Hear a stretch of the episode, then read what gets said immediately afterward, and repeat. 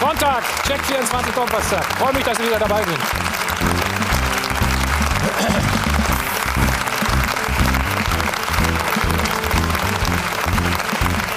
So, der zehnte Spieltag in der Fußball-Bundesliga. Der reine Wahnsinn, könnte man sagen, bis hierhin. Unter anderem mit dem Berliner Derby. 28 Tore haben wir. Und viele Gewinner, so zum Beispiel Borussia Mönchengladbach. Siebter Sieg im zehnten Spiel. Ja, und das heißt zum vierten Mal in Folge Tabellenführer. Auch Lucien Favre beschenkt sich zum Geburtstag selbst. Seine Mannschaft gewinnt 3 zu 0 gegen Wolfsburg. Erster Verfolger der Gladbacher. Und Leipzig ballert sich quasi aus der Krise. Sechs Tore im Pokal, acht gestern gegen Mainz 05. Überragender Mann dieser Woche, Timo Werner. Und dann haben wir noch die Eintracht aus Frankfurt. Sie demontiert den deutschen Meister. Dementsprechend der große Verlierer, natürlich der FC Bayern. Sie sehen es nach dem Spiel. Gesprächsbedarf bei den Spielern und bei den Fans. Und dann haben noch die Rückkehr gestern Abend der Mannschaft. Sie sind aus Frankfurt zurückgeflogen, böse unter die Räder gekommen. Ich habe es gerade schon erwähnt. Und da gab es auch Gesprächsbedarf, vor allen Dingen zwischen dem Sportdirektor, zwischen Hassan Salihamidzic und dem Trainer Nico Kovac. Und das ist natürlich die große Frage. Geht es mit ihm weiter und wenn ja, wie? Unser Mann vor Ort an der Sebener Straße ist Stefan Kumberger. Guten Morgen, Stefan. Guten Morgen. Stefan, was ist der Status quo in Sachen äh, Nico Kovac?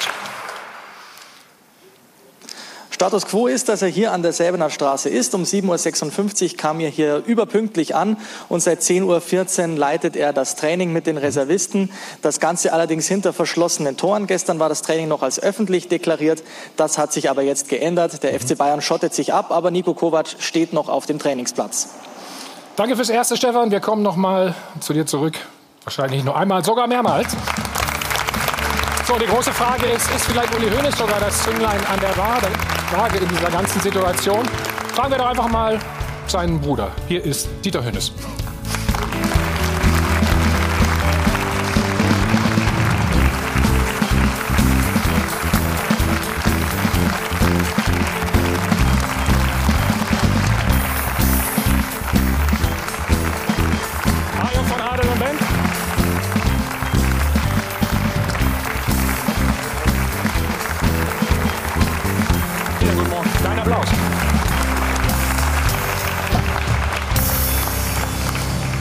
1 zu 5 aus Bayern Sicht hat es lange nicht gegeben. Ne? Ich glaube, vor zehn Jahren. Ähm, und als Kapitän muss man sich dann natürlich nach dem Spiel stellen. Nicht du. Manuel Neuer hat es getan. Hör mal rein, was er gesagt hat. Ich finde, das hat, hat, sich schon ein bisschen abgezeichnet. Also das ist jetzt äh, für mich kein Wunder, was hier heute passiert ist. Das hört sich aber nicht so gut an, ne? oder? Das ist, aber nach einem 5-1 hört sich nie was gut an, das ist doch ganz klar. Also, also kannst du sagen, was du willst im Prinzip. Nein, da ne? Hast keine Argumente. Ne? was du sagst. Ja. Ähm, eine Szene wollen wir uns gleich anschauen, die rote Karte, die fünfte übrigens für Jerome Boateng. War das spielentscheidend? Äh, es war definitiv spielentscheidend. Natürlich nicht für ein 5-1, aber äh, da ist es schon schwer, wenn du, glaube ich, 82 Minuten oder 80 Minuten äh, 10 gegen 11 spielst ist ja nicht irgendwer, sondern Frankfurt zu Hause ist eine Macht. Äh, äh, hoch motiviert, muss man ganz klar sagen, haben mhm. sehr, sehr gut gespielt.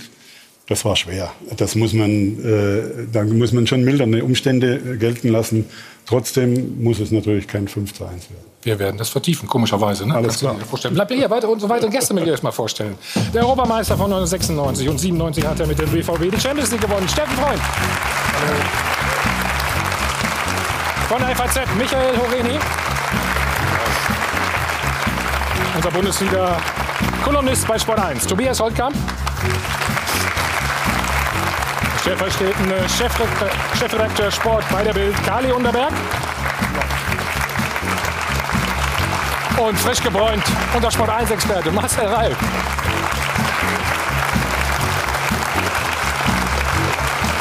Und auch das behalten wir bei. Wie jeden Sonntag gibt es schon mal eine kleine Erfrischung. Das Ganze wie immer alkoholfrei. Und damit gehe ich zu meinem Sonnenschein rüber, zu Ruth. Ja, guten Morgen. Was für eine Überleitung. Schönen guten Morgen, hallo zusammen. Ja, Nico Kovac, er kennt das Geschäft, er weiß, wie schnelllebig es ist und ihn wird unsere Frage der Woche wahrscheinlich auch gar nicht überraschen nach der höchsten Niederlage seit zehn Jahren und dem Abrutschen in der Tabelle. Die Bayern haben ein ernsthaftes Problem und unsere Frage lautet heute, Ist Kovac noch der richtige Trainer? Liebe Zuschauer, was denken Sie? 01 379 011 011 ist wie immer unsere Nummer. Facebook, Twitter sind Ihre Anlaufstellen und dann kennen Sie ja auch schon unseren Live-Blog. Da können Sie wie immer online mitdiskutieren. Machen Sie das gerne und Sie wissen, es gibt für alle Anrufe am Superphone zwei Tickets für uns hier zum Check 24 Doppelpass zu gewinnen. Also eine Reise, die sich wirklich lohnt. Und damit zurück zu dir, Thomas. Danke. So seit Wochen sucht der FC Bayern schon vergeblich seine Form. Also wieder eine Herbstkrise und jede Menge uninspirierte Auftritte in allen drei Wettbewerben. Gegen Piräus, Union Berlin und Bochum stimmten wenigstens die Ergebnisse. Aber spätestens nach dem 1 zu 5 gestern in Frankfurt gibt es nichts mehr schön zu reden.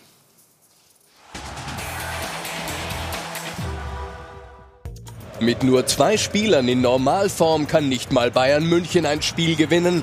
Außer Lewandowski und Neuer stemmt sich in Frankfurt niemand gegen die Niederlage.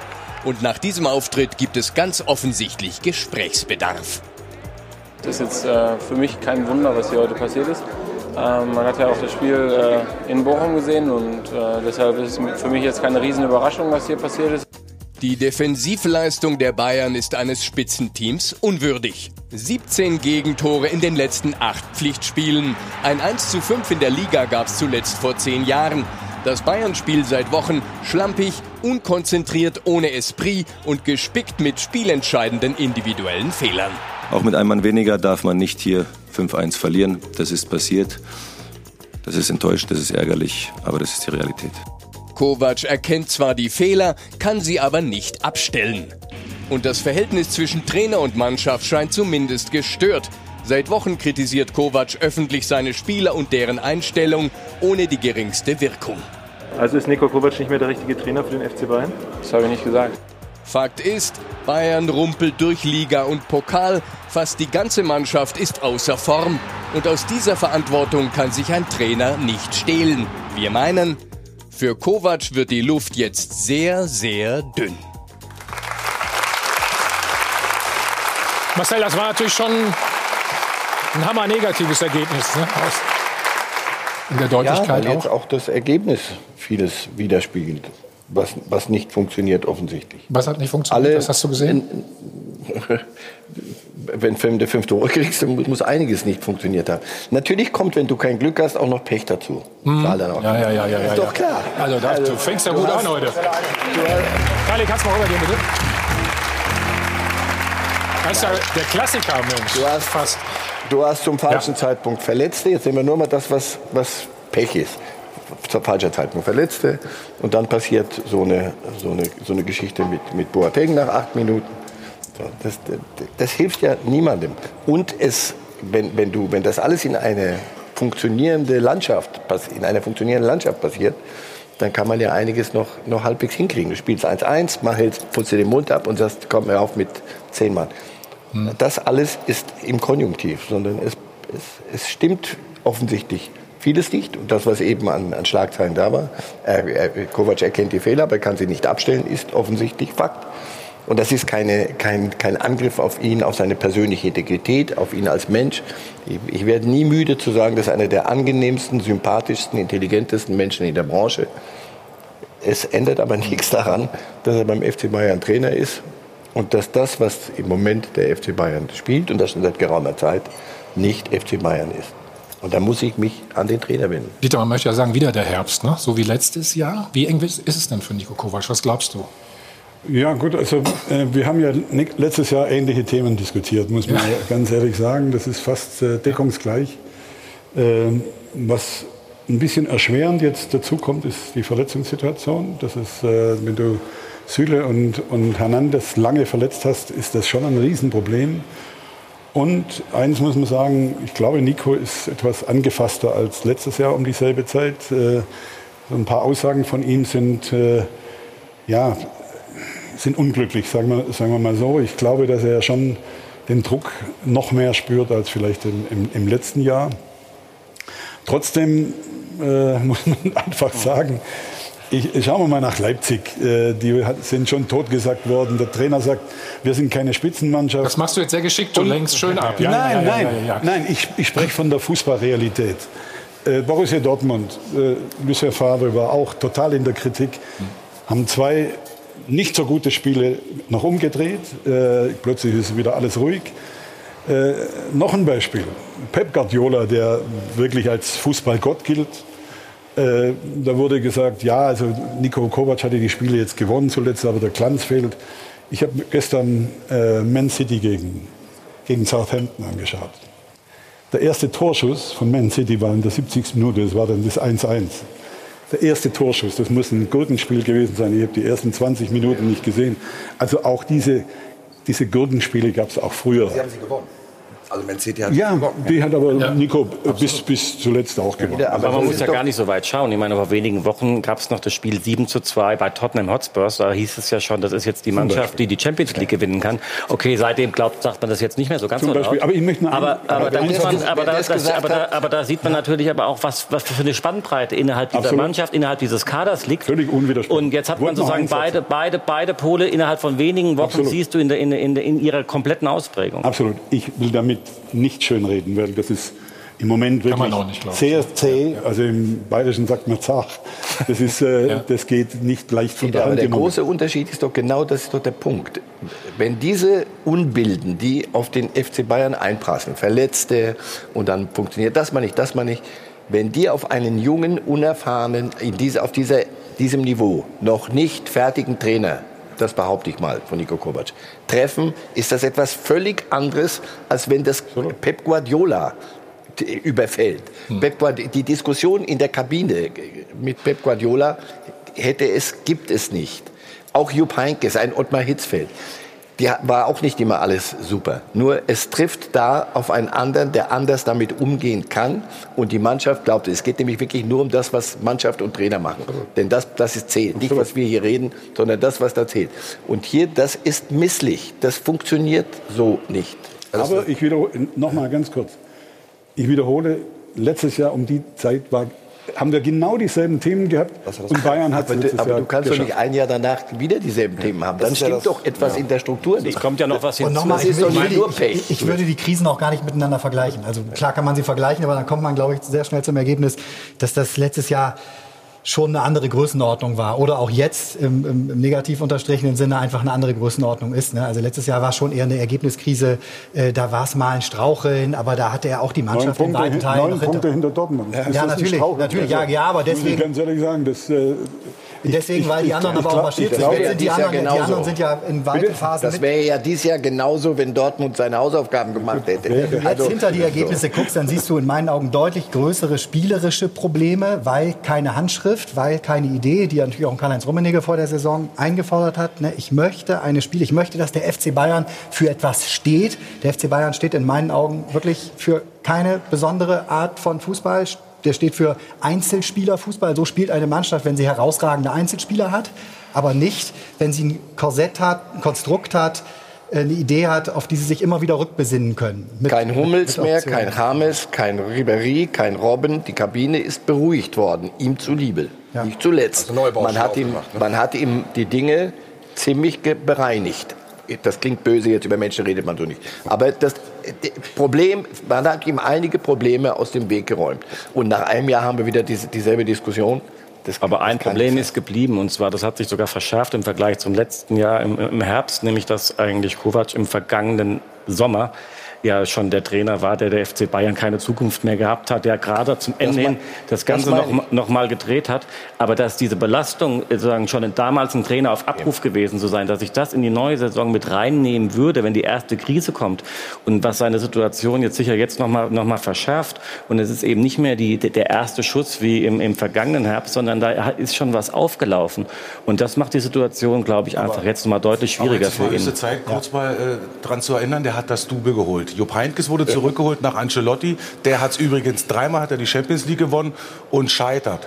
Und dann kommt äh, Nico nach Jupp Heynckes mit einem Riesendruck und holt am Ende das Double. Also wir reden doch jetzt von keinem Newcomer. Wir reden jetzt von einem richtig guten Trainer, in Anführungsstrichen, der natürlich Potenzial noch hat und sich entwickeln muss. Aber wie er das auch rhetorisch löst, wie er die Situation insgesamt für den Verein auch gerade löst, sehe ich relativ positiv. Die Ergebnisse, das ist klar, wenn du 5-1 in Frankfurt verlierst, wird es etwas schwieriger. Aber grundsätzlich Ja, du hast vorher ist auch der schon- Anspruch, du bist siebenmal Meister und du musst die beste Mannschaft in Deutschland sein. Und dann darfst du natürlich nicht gegen Hoffenheim zu Hause verlieren oder gegen Hertha unentschieden spielen, hast du fünf Punkte verloren. Du hast aber Das zweimal zu null gespielt. Das ist natürlich schon, auch als Absolut. noch Aber die Mannschaft nicht so ist viele im Umbruch. Verletzte Nicht vergessen, ja? die Mannschaft ist im Umbruch. Das äh, ist äh, Das ist ein ganz, ganz, ganz wichtiger ganz wichtiger Faktor. Aber die Mannschaft mal- wünscht sich jeder andere Verein ne? und die Spieler. Moment, Ja, deswegen, Moment, deswegen hat er letztes Jahr die Moment, Kurve gekriegt. Moment, Warum soll er die denn- jetzt dieses Jahr nicht bekommen? zum Beispiel Borussia Dortmund im Sommer hochgejubelt worden? Äh, Das ist personell alles perfekt Für die gemacht. Transferpolitik etc. Nein, für die Transferpolitik. Und dann sieht man, das ist nicht so, dass man da auf den Knopf drückt und dann läuft es einfach. Ja, das stimmt. Und das ist bei Bayern München genau dasselbe. Ein Coutinho hat, findet noch nicht so statt, wie man das erwartet hat. Ein Perisic auch noch nicht. Äh, Lucas Hernandez ist verletzt. Also du hast ganz wichtige Spieler, zwei aus Altersgründen. Also ich meine, Robben und Ribéry sind ja nicht bereinigt worden, weil man, weil man äh, dem Trainer einen Gefallen tun wollte, sondern ganz einfach, weil sie ins, äh, in die Jahre gekommen sind. Die musst du ja zuerst einmal ersetzen, auch, auch wenn sie in die Jahre gekommen sind. Also man muss das schon ein bisschen, äh, ein bisschen relativieren. Äh, Steffen sieht es natürlich als, als ehemaliger Spieler und Trainer auch äh, ein bisschen anders. Im Übrigen muss ich komplett widersprechen. Ich habe großartige Spiele unter Niko Kovac gesehen. Ich habe gesehen, wie sie Borussia Dortmund in einer sehr, sehr schwierigen Situation zu Hause in einem fulminanten Spiel geschlagen haben. Aber Dieter, die Entwicklung Äh, der letzten haben- Wochen ist ja in nicht, den letzten nicht Wochen- gut. Nein, ne? nein, da- das Da will ich doch gar nicht. ne? Nein, nein, es wurde aber so gesagt, dass nur noch Rumpelfußball unter Nico gespielt worden ist. Aber Und das, das ist das- einfach nicht der Fall. Das ist einfach nicht Dieter, der aber das Fall. ist dasselbe Argument andersrum auch. Also wenn du, du siehst doch, was, was, welche Spieler dieser Club hat. Das müssen wir doch jetzt hier nicht neu erfinden.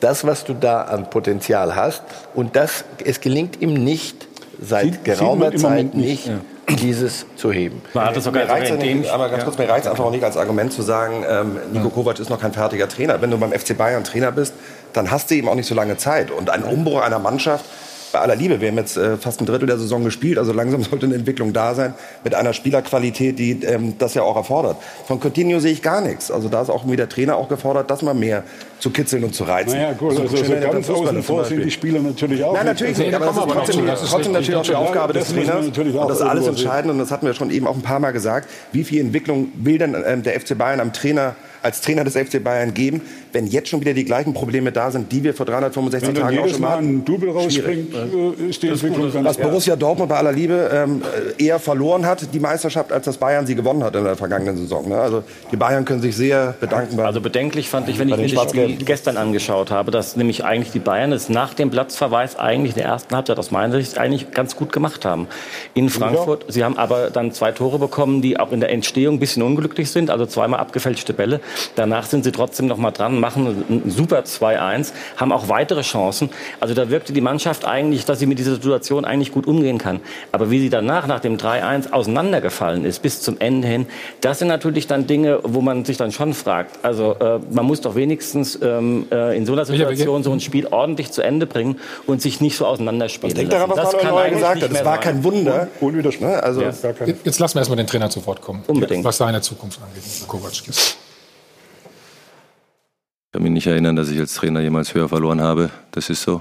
Das passiert, das kommt immer wieder vor. Ich weiß auch, wie das alles läuft in diesem Geschäft. Also von daher bin ich nicht naiv und ich bin auch nicht blauäugig.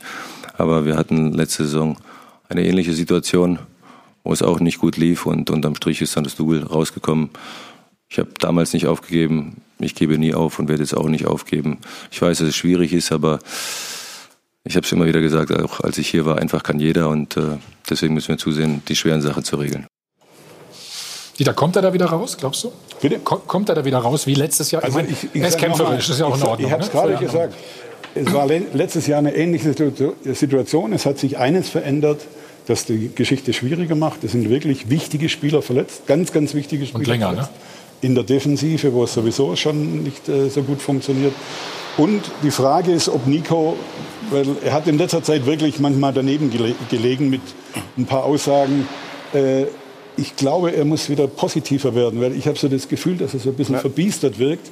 Und ich glaube, dass er wieder positiver werden muss, um wirklich auch die Mannschaft Ich, ich hatte auch das so Gefühl, zu erreichen. er, mu- um, er, muss sich, er muss sich dauernd entschuldigen. Weißt du, ich, er musste sich auch oft entschuldigen in letzter Zeit. War so Ja, ja, das, äh, ich sag's nochmal. Das eigene Aussagen. Genau. Aussage. Ja, absolut. Wenn ein Trainer sich absolut. nach jeder Aussage immer wieder neu erklären muss, was er damit eigentlich gemeint hat, dann wird's auch, und da ist auch kein Lerneffekt übrigens. Ne? Genau, das ich ich ein oder zweimal. Das sind jetzt mehrere Aussagen schon gewesen, die er dann im Rücklauf dann immer wieder erklären Das muss. passiert Für die sogar der Außendarstellung nicht gut. Also das kann Ja. im Fußball auch mal passieren. Also natürlich ist es nicht besonders gut. ein Trainer kann schneller auf- ausgetauscht aber, werden. Ja, aber man hat auch mehr Spiele, wo man es wieder zeigen kann, dass man gewinnen kann. Das liegt natürlich auch daran, wie die Situation gerade ist und dass solche Worte dann auf die, auf die Goldwaage gelegt werden. Ich finde natürlich, manches davon ist wirklich absolut übertrieben. Auf der einen Seite möchte man Trainer haben, die zu, die, zu den Themen Stellung nehmen und dann vielleicht auch eine eigene Meinung zu gewissen, Dingen entwickeln und das dann in dem Moment dann auch gerne glaub, das interpretiert ist- wird. Mhm. Also es gibt ja verschiedene Aussagen. Bei dem einen würde ich auch sagen, war vielleicht nicht besonders geschickt, aber das, das so als, als generelle Kommunikationsschwäche auszulegen, ist halte ich für, Nee, also viel, für viel, komplett also auch, viel wichtiger ist doch, Thomas, die beiden letzten Spiele zu sehen. Und deswegen sitzen wir auch hier und deswegen steht er auch in Frage. Die waren wirklich schlecht. In Bochum, ich war live da, Mhm. wirklich 70 Minuten Riesenprobleme, den drittletzten der zweiten Liga auszukombinieren. Also da ist keine Entwicklung zu sehen. Das war unter Guardiola äh, besser. Union und jetzt Piraeus gehen wir, waren auch nicht Ja, aber das, das ist nun ganz nah. Und deswegen äh, Ja. gibt es auch diese Diskussion aus meiner Sicht ja auch irgendwo zu Recht. Also ich bin ja auch nun jetzt ein bisschen mehr auf der Medienseite. Also wenn du beim FC Bayern München zwei solche Spiele ablieferst, rote Karte hin oder her, Boateng, du konntest wirklich sehen, dass die Mannschaft gerade in einer Situation ist, wo es nicht funktioniert. Da hat der Trainer immer seinen Teil mit beizutragen, bevor wir gleich zu den Spielern kommen. Ne? Das waren die beiden Spiele, wo die Lupe jetzt draufgelegt wurde, die eigentlich die Wende sozusagen bringen sollten, weil es vorher, wir dürfen jetzt eben auch echt nicht so tun, als wäre vorher alles, alles gut glänzend und hervorragend Tottenham, gewesen. Ne? Tottenham, der- bei aller Liebe, wirklich, am Ende steht ein 7-2 und, du, der- und, Und eine richtig gute Leistung. Ne? Das darf man Schau auf die ersten 30 Danach eine gute Leistung. Aber gegen die eine erste halbe der Stunde, wenn es League 4-1 für Tottenham steht Ja. und das Ding ist so beendet, wie es nur geht. Allein gegen Heuming Song könnte es 1-4 Also, stehen. ne? trotzdem musst du so ein 7-2 nutzen, um natürlich eigentlich die ganze Saison so durchzulaufen. Und das haben Ah, sie nur nicht getan. wenn du dann das vielleicht so auch einen Fehler machst und plötzlich sagst, wir sind wieder zurück auf der europäischen, ne, der äh, Champions League Titel geht nur über uns und sowas. Ne? Also da setzt du natürlich in dem Also das habe ich nicht gelesen und nicht gehört, Nee? muss ich ganz ehrlich sagen. Ich weiß nicht, wo Sie das her haben. Das, kein Mensch, und bei Bayern München kommt doch keiner auf die Idee, wenn, wenn sie in der Vorrunde, in der Gruppenphase ein Spiel gewinnen, zu sagen, die, äh, die Champions League geht nur über uns. Wir haben, ein, wir haben ein Ausrufezeichen in Europa gesetzt. Nein, die, ich, mit uns ich glaube, die Medien haben dieses Spiel überhöht. Jeder- jeder, jeder, jeder, jeder. Jeder hat doch genau gesehen, ich be- bestätige das, in der ersten Halbzeit äh, war das War es eng.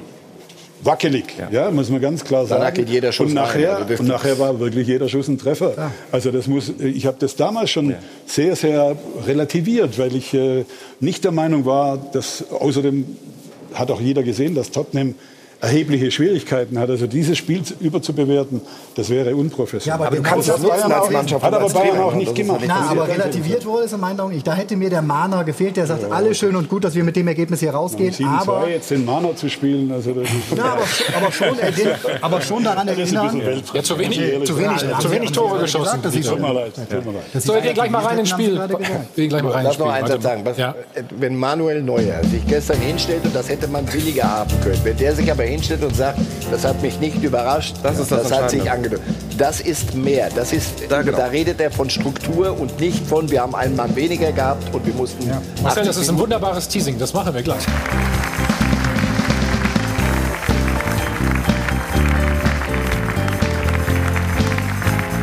Hi von Al und Band live aus dem Hilton Hotel am Münchner Flughafen. Check 24 Doppelpass. Erste Reaktion im Netz ja, zum Thema Nico Kovac. Mhm, Und das, Hartmut. das ist heiß diskutiert und ein immer wieder genanntes Argument ist eben, dass der Fortschritt nicht zu erkennen ist bei Niko Kovac. Ähm, hier sagt Peter, er schafft es nicht, die Mannschaft und die Spielweise der Mannschaft zu stabilisieren und auch ähm, ähnlich drückt sich Alex aus. Er hat äh, nicht verstanden, warum man Kovac letzte Saison überhaupt behalten hat, weil die Spiele wenig bis gar keine Struktur hätten. Allerdings, wenn man jetzt hier auf Carsten blickt, der sagt, na ja, Trainer hin oder her, so eine Leistung von fast allen Spielern des FC Bayern kann und darf es eben nicht geben. Aber wenn wir mal gemeinsam aufs Live-Voting gucken, dann äh, steht Niko Kovac da tatsächlich auf, äh, auf dem Prüfstand. Denn 70 Prozent, also die deutliche Mehrheit, glaubt nicht, dass er noch der richtige Trainer ist. Du hast gesagt, stimmt nicht. Dieter Wutsch, du hast gerade gesagt, stimmt nicht. Ja, Im Grunde genommen eine Wiederholung dessen, was ich vorher gesagt habe. Ich habe fast alle Heimspiele, ich glaube wirklich alle Heimspiele gesehen. Äh, ich habe da viele gute Spiele gesehen, auch viele Spiele mit sehr, sehr guter Struktur. Aber es ist unbestritten, in, in der Saison bis äh, quasi bis nach Tottenham war das okay. Danach äh, war es zäh. Ja, und äh, das äh, haben andere Teams auch. Ich habe, hm. wie gesagt, Guardiola, der ist sechs okay. Punkte hm. hinter Liverpool. Äh, die Mannschaft, ich weiß nicht, wie viele Milliarden da schon reingesteckt worden sind. Äh, sie kommen auch nicht vom Fleck, aber keiner kommt auf die Idee, Pep Guardiola anzuzweifeln. Also ich finde schon, dass man das, äh, ich finde immer, dass man relativieren muss. Klar, zum Fußball gehört Überzeichnen. Die Medien leben davon natürlich, eben Trainer hochzujubeln oder auch eben dann dafür zu sorgen, dass sie unter Druck kommen. Äh, das ist davon aber lebt unser Geschäft. Das ist ja gar keine. Dieter, die Spieler sagen es aber auch, dass sie sind ja nicht zufrieden mit ihrer Leistung. Natürlich nicht. Ne, das, ja, aber ich glaube, das sind ja nicht nur die, die Medien. Ich glaube, bei dem, bei dem Anzweifeln muss man sich auch die Frage stellen, wie sehr steht eigentlich die Vereinsführung hinter ihrem Trainer? Ich meine, das ist ja ein Thema, das sie aus der letzten Saison eben mitschleppen. Die Diskussion im letzten Jahr, die Unterschiedlichkeit auch in der Position von Karl-Heinz Rummenigge und von Uli Hoeneß in der Frage. Ich habe mit äh, die Gelegenheit gehabt, im Zuge des Buches mit Aki Watzke über, Bochum, über, über Dortmund äh, auch äh, und die Beziehung zu Bayern München, eben auch mit Bayern München noch mal zu sprechen und zu fragen, wie, ja, was, wie diese Beziehungen eigentlich so zwischen ähm, den Beteiligten aussehen und diese, diese Schwierigkeiten oder diese Ambivalenzen, die es zwischen Hönes und Rummenigge ja immer gegeben hat, die auch, auch auf einer gewissen Weise auch produktiv sind, stellt sich natürlich jetzt auch die Frage, wenn jetzt, am, wenn jetzt Uli Hoeneß aufhört, wie ist die überhaupt die, die Entscheidungsgrundlage äh, mit Blick auf den Trainer? Möchte man den denn jetzt noch ja.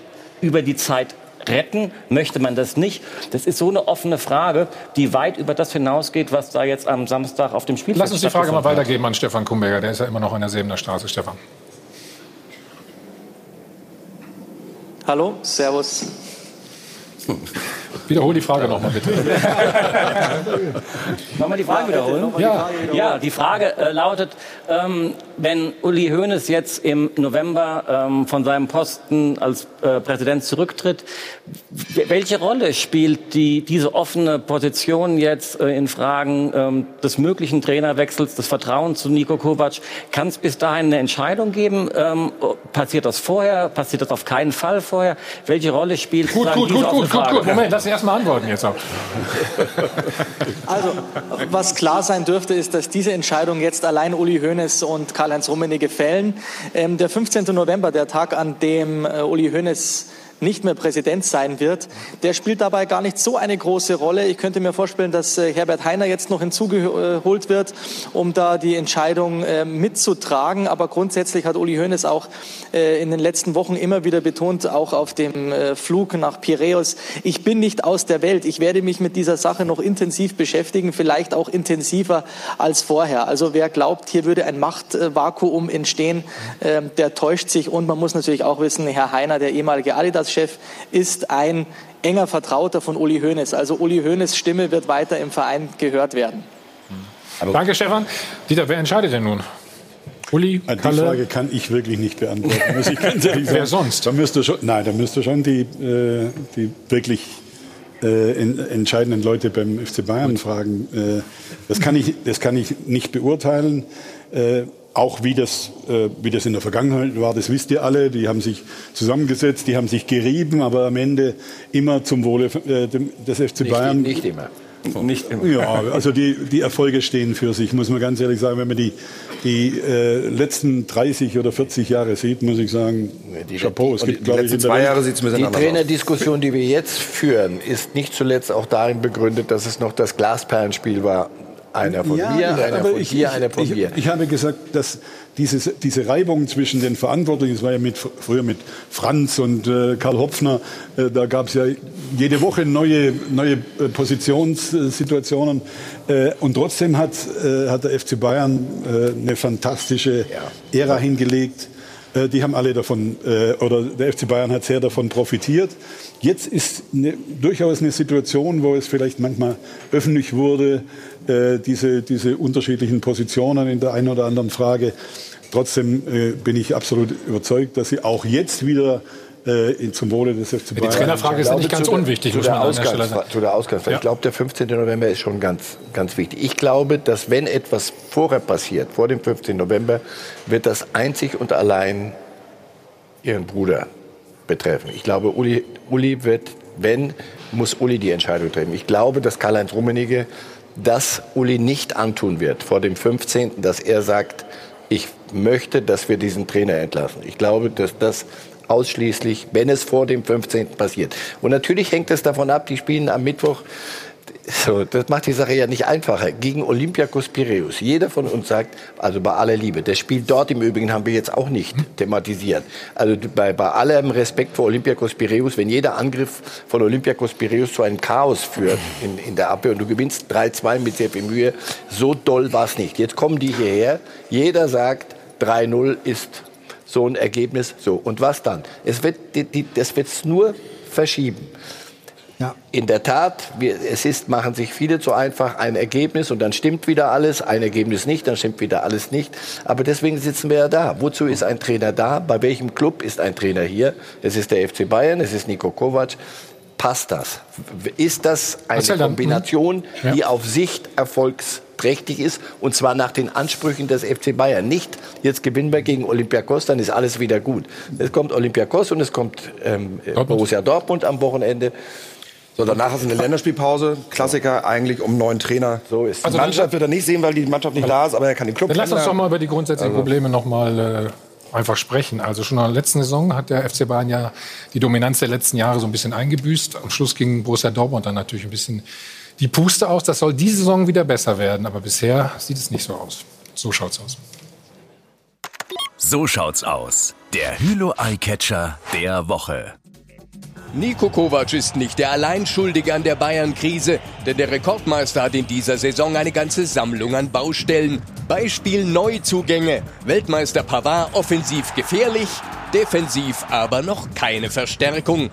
Weltmeister Hernandez langzeitverletzt, Perisic ein Mitläufer und Coutinho, der hochgelobte angeblich spielstärkste Star der Liga, bis jetzt zweikampfschwach ohne Bindung zur Mannschaft und gemessen an seinen Fähigkeiten enttäuschend. So schaut's aus. Baustelle Nummer zwei, der Sportdirektor Hassan Salihamidzic ist verantwortlich für den Kader und die Transfers, Bilanz ausbaufähig. Und das Innenverhältnis zwischen Mannschaft und Trainer konnte er auch nicht kitten. Bei Salihamidzic weiß man allerdings nie, wie frei er unter Hoeneß und Rummenigge wirklich agieren kann. Ich bin da einfach nur, um, um da zu sein. Ein Späßchen, aber vielleicht mit einem Körnchen Wahrheit. Konkrete Gründe für eine Beförderung zum Sportvorstand sind jedenfalls nicht zu erkennen. So schaut's aus. Baustelle Nummer drei, das Führungsduo. Viele Jahre Garant für konstanten Erfolg des Vereins. Mittlerweile sind die Meinungsverschiedenheiten zwischen Hoeneß und Rummenigge jedoch so unüberbrückbar, dass erfolgreiche Clubführung immer schwieriger wird. Der eine bremst den anderen aus und umgekehrt. Hoeneß tritt bald ins zweite Glied. Doch nicht nur deshalb steht die Fußballehe zwischen diesen beiden nach 45 Jahren vor der Scheidung. So schaut's aus. Das war So schaut's aus. Der Hülo Eyecatcher der Woche. Dann fangen wir mal mit Neuzugänge war ja ein Thema gerade in dem Beitrag. Warum funktioniert das bisher nicht? Fangen wir mal mit Pavard an. Ich glaube, dass wir in Fang- Stuttgart genau. sehen können, konnten, dass er eigentlich kein Top-Innenverteidiger ist, ohne jetzt zu sagen, dass er nicht Qualitäten hat. Ist zwar Weltmeister geworden, hat aber rechten Verteidiger gespielt. Jetzt wird er übrigens und muss er wahrscheinlich Innenverteidiger werden. Dort ist er gar nicht im Rhythmus drin. Lukas Hernandez, das ist natürlich bitter. Du weißt vorher, er ist verletzt. Äh, Mit Müller-Wohlfahrt hast du einen Top-Arzt, der auch weiß, dass er wieder gesund wird.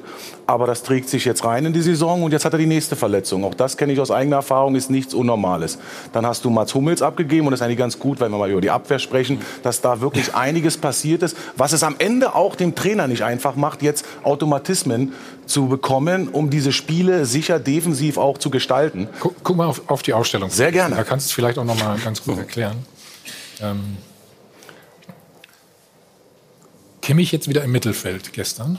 Ja, das war für mich etwas überraschend, äh, weil ich glaube, Pavard wird ja im Endeffekt auch im Zentrum gebraucht, aber Alaba ins zentrale Defensive, in die zentrale Defensive zu stellen, das ist für mich da eine, eine, eine falsche Entscheidung. Nur weil Davis jetzt spielen muss, kann auch mal wieder auf die Bank gehen. Alaba ist der beste Linksverteidiger oder einer der besten in Europa. Das, äh, da sind wir Das uns ist seine einig. Position ja eigentlich Und, auch. äh, und das konnte man auch in den, in den Situationen gestern sehen, dass er kein richtiger Ja. Innenverteidiger ist. Dann hast du mit Boateng einen Spieler, der eigentlich gehen sollte. Also es gibt ja wirklich Mhm. viele Ansätze, wo du einfach spürst, dass du ähm, ähm, keine Kontinuität in die Aufstellung bekommst. Und jetzt kommt noch ein ganz wichtiger Punkt, hatte ich auch letztes Jahr äh, ähm, auch mehrere Male an angezeigt. Martinez im Zentrum, in der Defensive, im Mittelfeld ist immer noch sehr wichtig. Und äh, er ist jetzt plötzlich völlig außen vor. Das erstaunt dann auch, weil dann kriegst du nämlich gar keine äh, Ordnung in die gesamte Defensive der Mannschaft. Und dann wird es, äh, glaube ich, sogar für jeden Trainer schwer, dort auch organisiert Aber äh, der Fußball Trainer zu spielen. das doch. Also bei aller Liebe, eine, eine Mannschaft, die ohne einen zentralen Sechser spielt. Also wenn du mir sagst, Thiago ist ein Sechser, ich glaube, das habe ich hier schon 50 Mal gesagt. Also ein Aber das ist nicht so schwer zu erkennen, Sechser, wenn du das machst, das, das zeigt mir eine Mannschaft auf halbwegs vernünftigem Niveau, die sich das leisten kann. Alles nur mit Coutinho, mit Müller, der dann auch noch dazu spielen muss jetzt, damit irgendwie eine Ruhe einkehrt, und Thiago. Das ist doch mehr Offensive kannst du doch nicht machen. Das, du musst doch irgendeinen Stabilisator haben vor einer Abwehr. Erstens, um nach vorne zu verteidigen, aber auch um die Abwehr zu schützen. Du kannst doch nicht einfach nur Tralala und Hopsasa spielen. Das hast du gestern doch in Szenen gesehen. Ich, ich finde, Kovacs Dilemma zeigt sich auch in der, äh, in der Personalie Kimmich eigentlich ganz gut. Das wäre jetzt ein Zeichen als Trainer gewesen, ein für alle Mal Ruhe zu sorgen. Entweder du bist bei mir im Mittelfeld, so, und dann müssen halt Martinez und Tolisso schauen, wo sie bleiben, oder du bist rechts hinten. Der hat jetzt so oft hin und her geschoben in so einem Spiel wie gestern, wo du ja wirklich Not am Mann hast, dann zu sagen, ich lasse drei Sechser auf der, auf der Bank und stell Kimmich da aber rein, das flog dir dann ziemlich schnell auf die Nase. Also da sehe ich auch, da muss Kovac sich einfach stärker machen, auch auf die Gefahren, dass Kimmich das doof findet, wenn er nur noch Rechtsverteidiger ist. Aber da muss er als Trainer einfach ein, äh, ein Machtwort sprechen und das hat er bisher auch nicht gemacht. Also wie doof das war, gucken wir uns gleich an. Wir gehen dann rein ins Spiel. Nach nur einem Spot sind wir wieder da.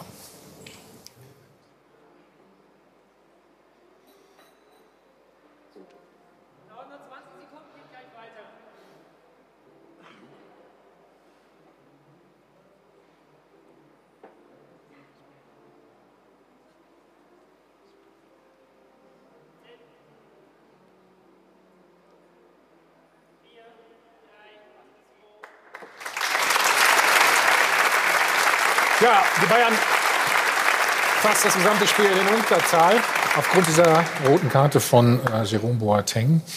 Und da sind sie in den Konter gelaufen, Steffen. Das geht eigentlich gar nicht, ne? Oder? Ja, in der Situation, äh, Gnabry muss den nach vorne mitnehmen, dann kommt er zum Abschluss. Und dann läufst du natürlich äh, in diesen Konter rein. Da ist das, Das Stellungsspiel von gut aus. Boateng nicht gut aus. Äh, schnelles, vertikales Spiel direkt. Paciencia 1 gegen 1. Also äh, das ist danach dann auch äh, schwer zu verteidigen, weil diese Umschaltmomente übrigens, die, das ist moderner Fußball. Die sehen wir relativ wenig beim FC Bayern München. Also, also vorne der erste Fehler, oder? Ja. Habe ich Du- richtig? ja. Dieter, Du hast und dann du Boateng sagst du mit der Hack. Nee, also, Du hast acht Spieler von Bayern München, die 40 Meter in der Nähe des Frankfurter Tores spielen. Und ein Pass reicht, um acht Spieler rauszunehmen. Und dann hast du nur noch zwei hinten oder maximal drei mit dem Torwart. Und dann sind diese Löcher riesengroß. Und das ist ja nicht das erste Mal, dass das passiert. Und was ich finde, was auffällt, ist eben, dass auch diesem defensiven Mittelfeld, auch gerade die Position, die es jetzt gegeben hat am, am Wochenende, denen fehlt auch ein, ein Stück Tempo. Aber dann- fehlt ein aber Stück musst-. Aber es ist gut zu sehen, dass da die defensive Balance fehlt. Das ist Ja. das, was wir gerade angesprochen haben. Da brauchst du diesen Sechser, der einfach auch Ja, wobei- diese, diese Bälle Steffen- auch ähm, irgendwo zustellt. Dieter, wobei ich finde, Boateng macht es ja dann eigentlich richtig. Er bietet ihm die Außenseite an. er muss also nur mit, mitlaufen. Danach läuft er gut mit. Läuft wieder auf ihn auf. Und, und, aber Es kommt auch keiner mehr hinterher. Das vorher, das vorher war natürlich, wenn er nur das Tempo mit aufnimmt, dann sieht die Situation natürlich ganz Du meinst anders aus. komische- Der muss nur Ja, mitlaufen. ja, ja. Das Problem ist ja, wenn Boateng regelsicher wäre, dann hätte er das Foul äh, einen Meter später gemacht, weil dann hätte es nur gelb gegeben und den Elfer. Das wäre am Ende des Tages, glaube ich, besser für die Bayern gewesen als die rote Karte. Aber, Aber, da waren wir uns aber, gestern noch nicht direkt aber, sicher. Äh, das Jerome da die ist. Alleinschuld zu geben, wäre Quatsch, weil Nein, es nein, ist nein. vollkommen richtig. Die Ja. Absicherung fehlt komplett. Äh, äh, Genau, beide waren Hannes, eins Hannes gegen Wolf eins. hat das gestern wirklich gut beschrieben. Man hilft sich halt nicht. Es ist, fehlt komplett die, die Absicherung im Mittelfeld. Ja, das- Defensiv denkender Sechser wird so nicht überlaufen. Nee, der- der diese muss dann die Mann, die da vorne schaffen. Wir haben ja sind, gerade gesehen, dass die Bayern gegen mit, eins. mit Alaba, aufrücken, ist doch alles richtig. Nur du, da muss einer mindestens sein, der bei allem Aufrücken weiß und ein Gespür dafür hat. Aber deswegen Da ist war er leider halt keiner, kein Da war keiner. No-Look-Person. Der saß auf der Bank, Ja. der das kann. Und es war ja auch keine Szene, wo jemand im Mittelfeld den Ball verliert in einer schwierigen Situation und nach einem groben Fehler, sondern Im Strafraum. bei, im Strafraum soll es schon mal Absolut. vorkommen, dass man einen Ball an den Gegner Absolut. verliert. Und äh, eine Absolut. ganz alltägliche Situation führt zu total offenem Haus. Es ist Dann der Rückstand, Steffen. Nächste Szene. Kostic. Ja, da war vorher In Hamburg, in Hamburg fragen sich gerade wieder, war, Ja, aber was war denn mit dem bei uns los? Das sind natürlich schon unglückliche. Das sind die zwei Tore, die muss man. Das, das, Bitte, ja. So wie du es vorher gesagt hast, es ist in der Tat so. Aber, Aber da ist der Ballverlust, der wie 3 gegen 1, da darfst du nicht Genau, aus der Situation herauskommen. Also Frankfurt löst das spielerisch und Gnabry, glaube ich, verliert den Ball und dann gibt es eine Spielverlagerung, dann musst du rüberschieben. Die Viererkette steht gar nicht so schlecht und dann ist es wirklich in dem Moment Thiago, der enger Thiago. ans Tor spielt. Da war wieder den Sechser. Heißt, ein, ein, ein Martinez steht enger am Tor oder an, an demjenigen, der zum Abschluss kommt. De facto. Und wenn Martinez nicht fit ist oder nach der Verletzung noch nicht fit ist, dann stimmt's im Kader nicht. Dann hast du diese Position, die, die heute, die nicht erst seit heute, seit Schweinsteigers Zeit und was weiß ich seit wann, sagt dir jeder, also pass auf, Sechser. Steffen hat auch gespielt, Danach können, wir, Hier. danach können wir den Zirkus drumherum bauen. Die Girlanden hängen wir Ja, da es gibt ja noch Tolisso, muss man ja ganz ehrlich sagen, der Ist aber auch kein ja auch. Sechser. Ja, gut, aber der kann das schon. Auch das ist einer, kann- der, der, der das Er ist eher ein Achter, das ist richtig, aber er, Goretzka, auf den er, warte ich er ist sicher defensiv stärker als Bayern Thiago. haben fünf Achter und, und einen einzigen Sechser. Der ist zwei Meter groß und wiegt 200 Kilo und ist nicht mehr 20. Das ist, Martinez, natürlich ist er verletzungsanfälliger und braucht länger. Ich verstehe das ja. Wie viel Also wiegt er? Was hast du gesagt? Bitte? Wie, wie viel wiegt er? Mein Daumen gepeilt. Nicht, er hat kein Übergewicht. Nur das ist so, ein ich dachte- Ochse. Es Und hört sich mal gerade so an. Ein. Menschen mit einer solchen Körperlichkeit. Du meinst Muskel. Muskel, ja, Natürlich. Und natürlich hat er Verletzungen. Und jetzt ist er 30. Das, du, du kommst nicht morgen wieder zurück wie ein 20-Jähriger. Das ist so. So. Also hättest du sagen müssen, Vidal weg. Was machen wir auf der 6? Goretzka ist ein Achter, Tolisso ist ein Achter, Thiago ist, weiß ich nicht, Zehner, Zehner. Coutinho ist werden, Zehner. Alles wunderbar. Wenn das klickt, hast du ein Zauberfußball. Dann hast du, schießt du auch bei sieben Tore.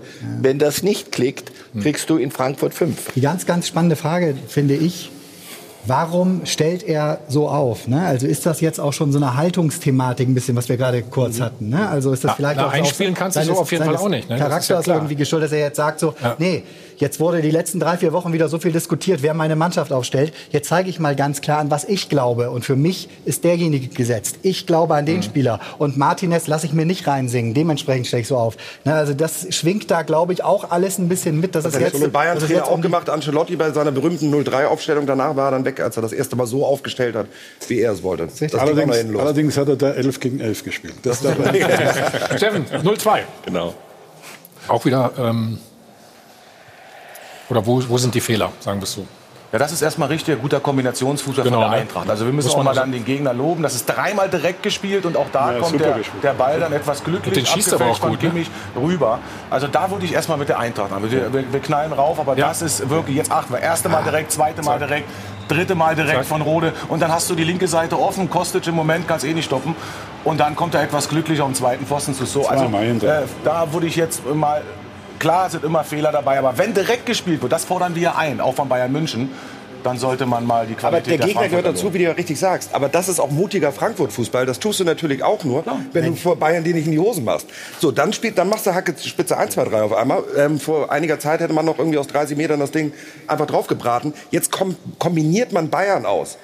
Das Ja, lass ja uns- auch- Aber Lass- ganz, lass kurz, uns ganz, mal auf ganz kurz, noch bei der, bei der letzten Szene. Da war eigentlich zugestellt. Also die haben es super rausgespielt, aber dann Ja, aber- drängen sie nach außen und es gab eigentlich keine Möglichkeit mehr, den Ball platziert zum Mitspieler zu bringen und dann, dann springt er halt weg. Aber in der letzten, im letzten Moment haben sie es eigentlich geklärt gehabt, würde ich sagen. Zweimal. So, der einzige Spieler mit Normalform, Feldspieler gestern, war mal wieder der Kapitän, ne? kann man sagen. Ja, noch drei. Äh, nee, äh, Nicht Kapitän, Manuel Neuer und. Robert Lewandowski, Entschuldigung. So, Mann. ja, ja, Entschuldigung, Entschuldigung. Das macht er sensationell. Ne? Sensationell. Ja, und, und ich war ja auch, ich war ja auch in äh, Bochum gewesen, als er reinkam zur Halbzeit, äh, dann hast du sofort gespürt, die Mannschaft kann im Moment auf ihn gar nicht verzichten und äh, er hat eine Qualität, eine Präsenz und jetzt hier wir auch gegen Hinteregger und Abraham, das sind äh, richtige Ochsen. Äh, da musst du erstmal dich so durchsetzen. Also das ist schon eine eine Hier sehen wir es, ja, guck mal hier. Guck mal, Abraham, der versucht sich da ranzuhängen. Äh, den kannst du nicht aufhalten, Lewandowski. Aber Steffen, genau das ist das Problem meiner Meinung nach. Wenn eine Mannschaft wie der FC Bayern abhängig ist von einem Spieler, da vorne in der Offensive, entweder Lewandowski macht was oder macht nicht was, hast du Aber ich habe jetzt mal eine andere sehe ich nicht ganz so. Also wenn ich Gnabris Entwicklung sehe, die ist richtig gut. Also wir sollten jetzt nicht alles kaputt machen, Nein. weil ich habe hier Spiel, Coman, das sind Spieler mit unglaublich viel Tempo.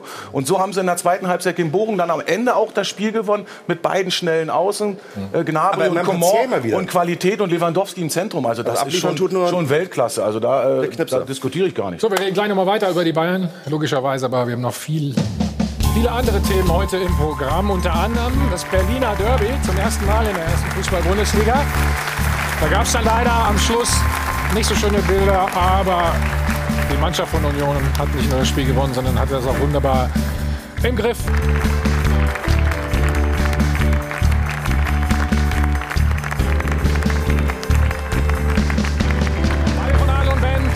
Live aus dem Hilton Hotel am Flughafen. Wir sind wieder zurück beim Check 24 Doppelpass. Also Frankfurt gewinnt 5 zu 1 gegen die Bayern. Steffen, wir schauen auf das 3-1. Sind wir immer noch nicht fertig. Dann schauen wir wieder rein. Ja, komm. Aber das ist zum Beispiel wieder stark von Abraham. Der gewinnt den Zweikampf, bleibt hoch als Innenverteidiger. Dann diese Flanke hinter der Kette. Ich fange bewusst wieder mit Frankfurt an, äh, weil wir haben Trotzdem. Bayern schon ganz schön viel äh, Negatives heute auch zurecht gegeben. Aber dann hat eben Frankfurt auch Qualität gesehen. Der Ballverlust von Gnabry. Gerade in der, in der Situation, wo du dich äh, nach vorne öffnen möchtest. Und dann geht es eben auch relativ schnell. Da Costa spielt den Ball hinter die Kette. Pavard aus meiner Sicht äh, kann vielleicht etwas mehr machen. Vielleicht könnte sogar diesen äh, Ball auch äh, Neuer mal antizipieren. Aber es war natürlich auch eine bestimmte Härte in der Flanke. Äh, Das ist dann auch gerade nach dem Ballverlust schwer zu verteidigen. Steffen, du sagst Härte, genau das Ding. Gnabry springt dieser Ball weg, was natürlich, da sind wir uns alle einig, einfach nicht klar geht. Also das dürfen wir vielleicht am Sonntag mal auf der auf dem äh, Stadtparkwiese machen. Aber er hätte dann sogar noch Zugriff, ihn einfach umzuhauen und das Foul zu ziehen. Hätte er Oh, theoretisch das ist natürlich der Typ aber dafür. Er, nein, aber muss man dann vielleicht auch mal machen. Zieht sogar extra noch zurück. Dadurch. Ja, keine du Diskussion, Foul? taktische Fouls musst du So. nutzen, aber da ist natürlich Ich glaub, Bayern auch der Offensivspieler, Dieter, du gemacht. weißt das auch, hast du taktische Fouls gemacht? Nie, oder? Ganz wenig. Ganz wenig, ganz sicher. Also, also da ist natürlich auch dann Defensivspieler gefordert und, äh, und das, glaube ich, ist äh, für, für Offensivspieler etwas schwieriger, diese taktischen Fouls äh, dann äh, umzusetzen. Wäre aber in der Situation richtig. Absolut gewesen, richtig. Klar. Ja. Kommen wir zu meinem Lieblingsthema immer wieder. Ne? Gegentore nach einer Standardsituation. Tobi, Eckball für Frankfurt. Dann mach du das mal, Tobi. Ja. Gut, immer in Unterzahl, das dürfen wir nicht Ich vergessen. bin ja, ich bin ja sehr bei Steffen. Ne? Also wir, wir kritisieren die Bayern sehr, aber was Frankfurt da gestern gespielt hat, das war auch wirklich herausragend. So, ne? Also echt sehr, sehr schnell den Fußball gespielt. Auch das, das ging so schnell wieder.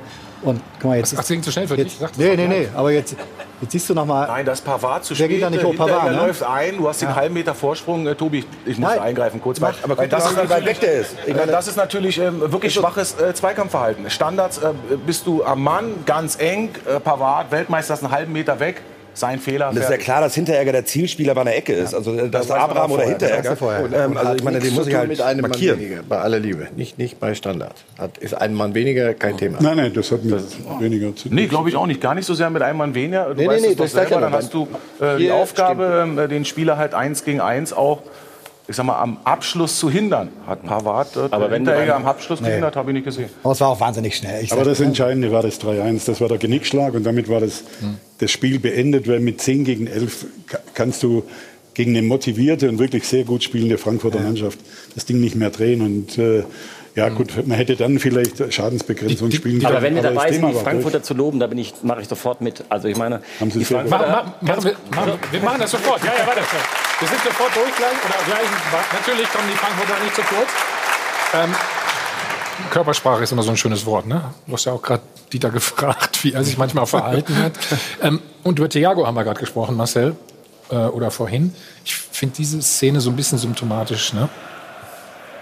Schaut euch mal diesen Ball an. Äh, Das spektakulär. was hat er sich denn da gedacht? Ich, nichts wahrscheinlich. Das Ne? ist, das, das ist ja nicht das erste Mal. Nochmal, Thiago ist doch ein, ein von, vom Herrgott überreich beschenkt mit Talent, ein, ein toller Fußballspieler. Der Guardiola war ja nicht, nicht ganz durchgeknallt, als er gesagt hat, den oder keinen. Also das ist doch ein wunderbarer Spieler. Nur, du musst wissen, wir haben geredet über Trainer, du musst wissen, wenn ich ihn hole, was ich von ihm zu erwarten habe. Der will alles so lösen. Das ist nicht das erste Mal. Ich hole dir zehn solche Szenen raus, wo er unter Druck ist, wo das die, die einfachste Sache wäre, hau ihn ins Aus. Hau ihn einfach ins Aus, weil jetzt hier nichts mehr geht. Und wenn ich was anderes probiere, schaffe ich Chaos.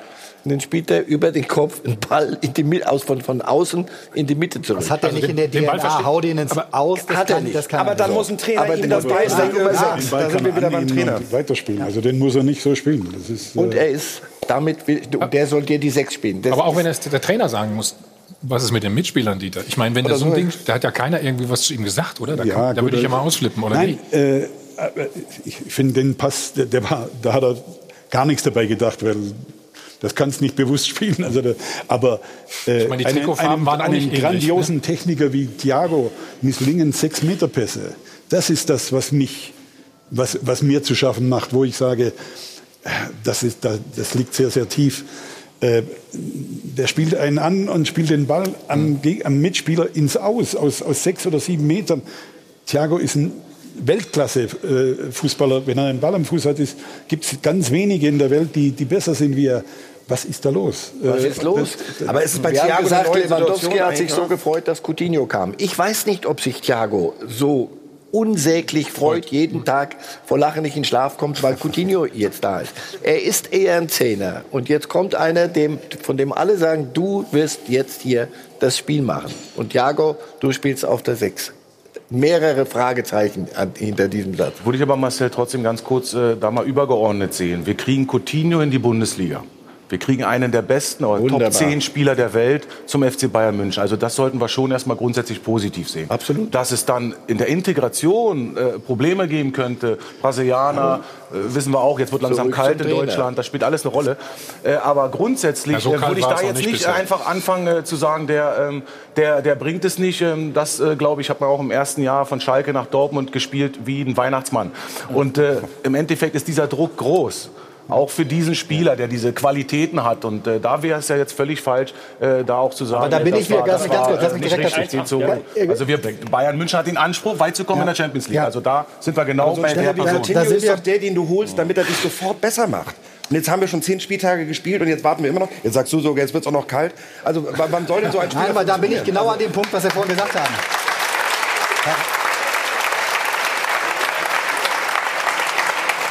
Nee, da spielen halt elf und da können fünf, sechs, sieben Spieler verletzt sein, spielen trotzdem elf herausragende Fußballer, die besser sind als sehr, sehr viel, fast als alles andere, was wir in der Bundesliga haben. So, es ist die Aufgabe des Trainers, nicht, ne? das Orchestrieren, und das ist auch die Qualität eines, eines wirklich herausragenden, eines Weltklasse-Trainers, das Orchestrieren dieser einzelnen Persönlichkeiten quasi, die eine Menge mitbringen, Ist- auch ist es- an Umfeld, ist es an Geschichte, an? Herkunft, Ist es wirklich wo kommen sie her? Das glaube ich schon, das auf den Platz zu zaubern und das Also zu managen, quasi so eine Kabine eine zu Frage, managen. Dass es nicht nur eine Frage des Trainers ist, aber ohne Trainer ist die Frage natürlich auch definitiv nicht zu beantworten. Also schaut es euch doch mal diese Diskussion aus, aus Frankfurter Sicht an.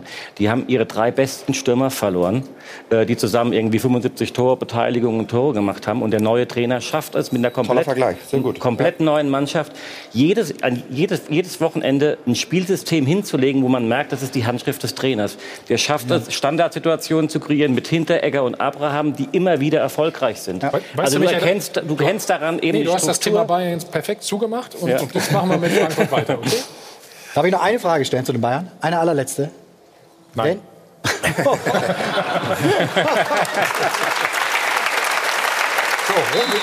Perfekt aufgestellt. Die Doppelpassanalyse wird Ihnen präsentiert von Klaus Thaler Alkoholfrei. Zu der Frage kommen wir gleich noch. Jetzt wollen wir ähm, genau die Frankfurter ein bisschen loben. Das wolltet ihr nämlich auch noch tun. Ich steige da gerne mit ein. Also sie haben die Münchner phasenweise schwindelig gespielt. 17 zu 7 Torschüsse. Und wir wollen ja nicht vergessen, sie haben ja die meisten Spieler aller Clubs schon in den Beinen und stehen in drei ähm, Wettbewerben richtig gut da. Also haben davor 21 Pflichtspielen 14 gewonnen, stehen ja in der Bundesliga aktuell auf Rang 6. Und was ich auch noch herausragend finde, sie haben zu Hause immer noch nicht verloren. Also führen die Heimtabelle an. Ja, da wollen wir doch mal wissen, wo kann es denn hingehen für die Eintracht in dieser Saison? Was sagt der Trainer?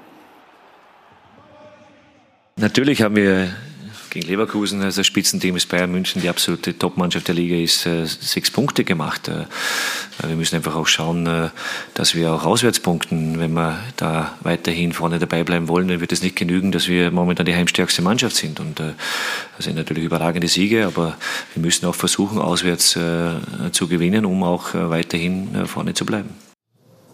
Also ein bisschen Euphoriebremse. Es gilt noch an einigen Stellschrauben zu arbeiten. Da frage ich doch mal die Runde.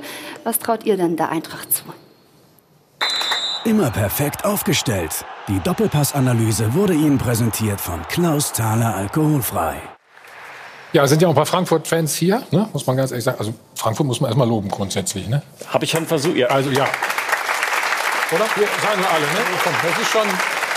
Die meckern auch nicht über die vielen Spiele und so, die, die spielen einfach. Ne? Bevor du eben dazwischen gegrätscht bist, war das Ja. das eine Argument, ging ja auf, auf Kosten oder ähm, ähm, war ja das Kompliment an den Trainer. Aber es gehört eben auch eine Mannschaft dazu. Und das kann man auch wieder sich mit, mit Bayern München in Beziehung setzen.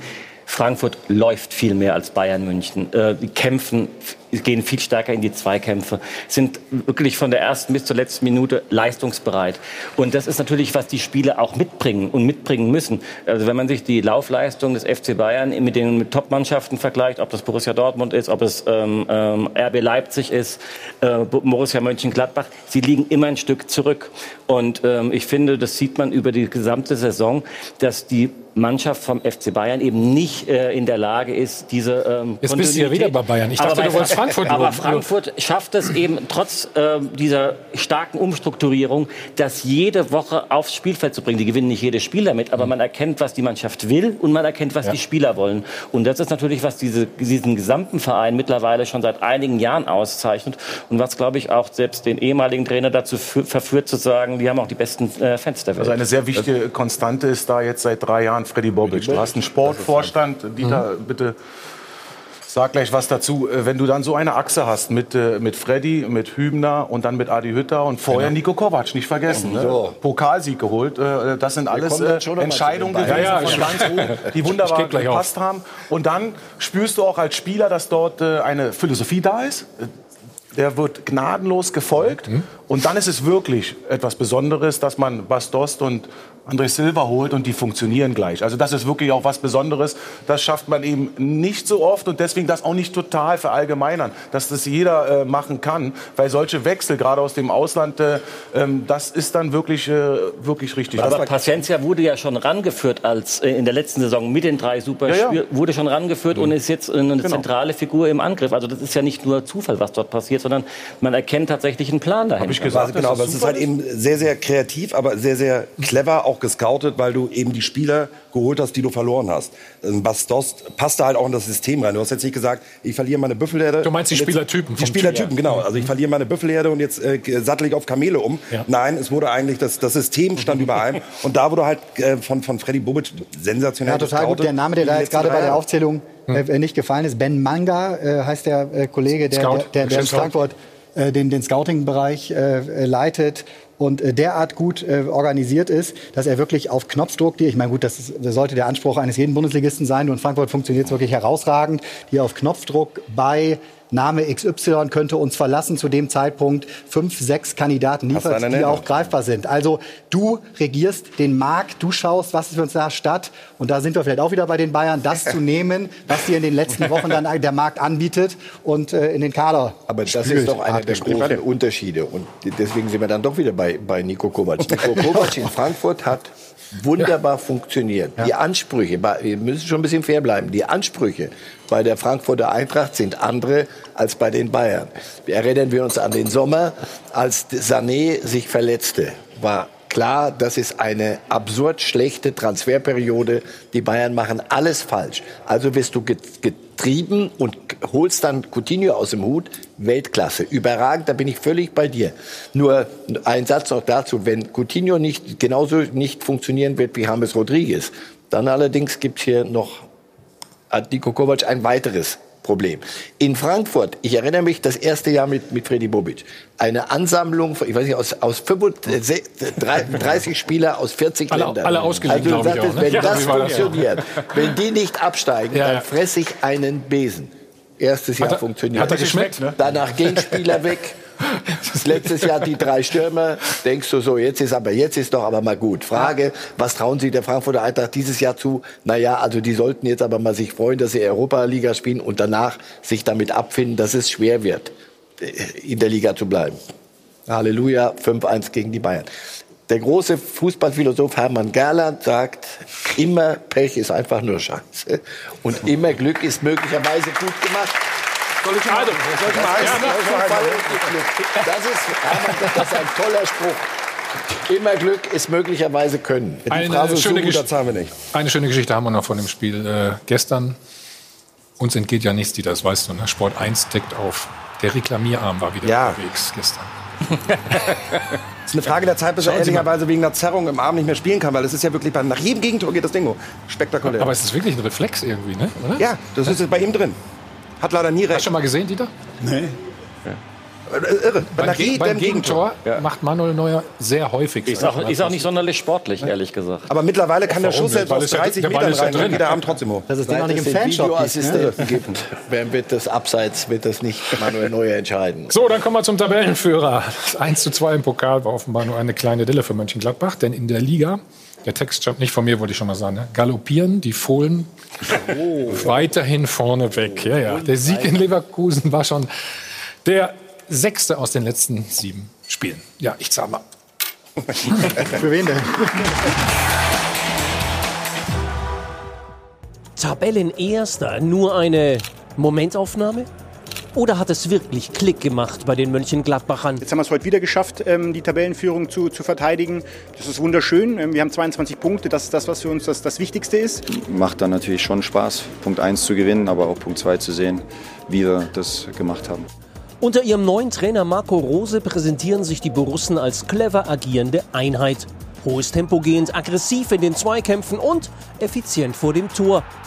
Stellvertretend für die gelungene Transferpolitik Markus Thüram, der in Abwesenheit seiner verletzten Stürmerkollegen Plea und Embolo seinen bereits vierten Assist beisteuerte und natürlich das Siegtor. Schon der fünfte Saisontreffer des Franzosen, ein Top-Einkauf und blitzschnell integriert. Wenn gute Typen auf gute Typen treffen, dann äh, geht es relativ schnell. Und wenn ein guter Trainer auf einen guten Kader trifft, kann sich auch schnell Erfolg einstellen. Aber eine Tabellenführung nach zehn Spieltagen, das muss mehr sein als eine Momentaufnahme. Und trotzdem stellt sich die Frage, wie lange können die Gladbacher da oben bleiben?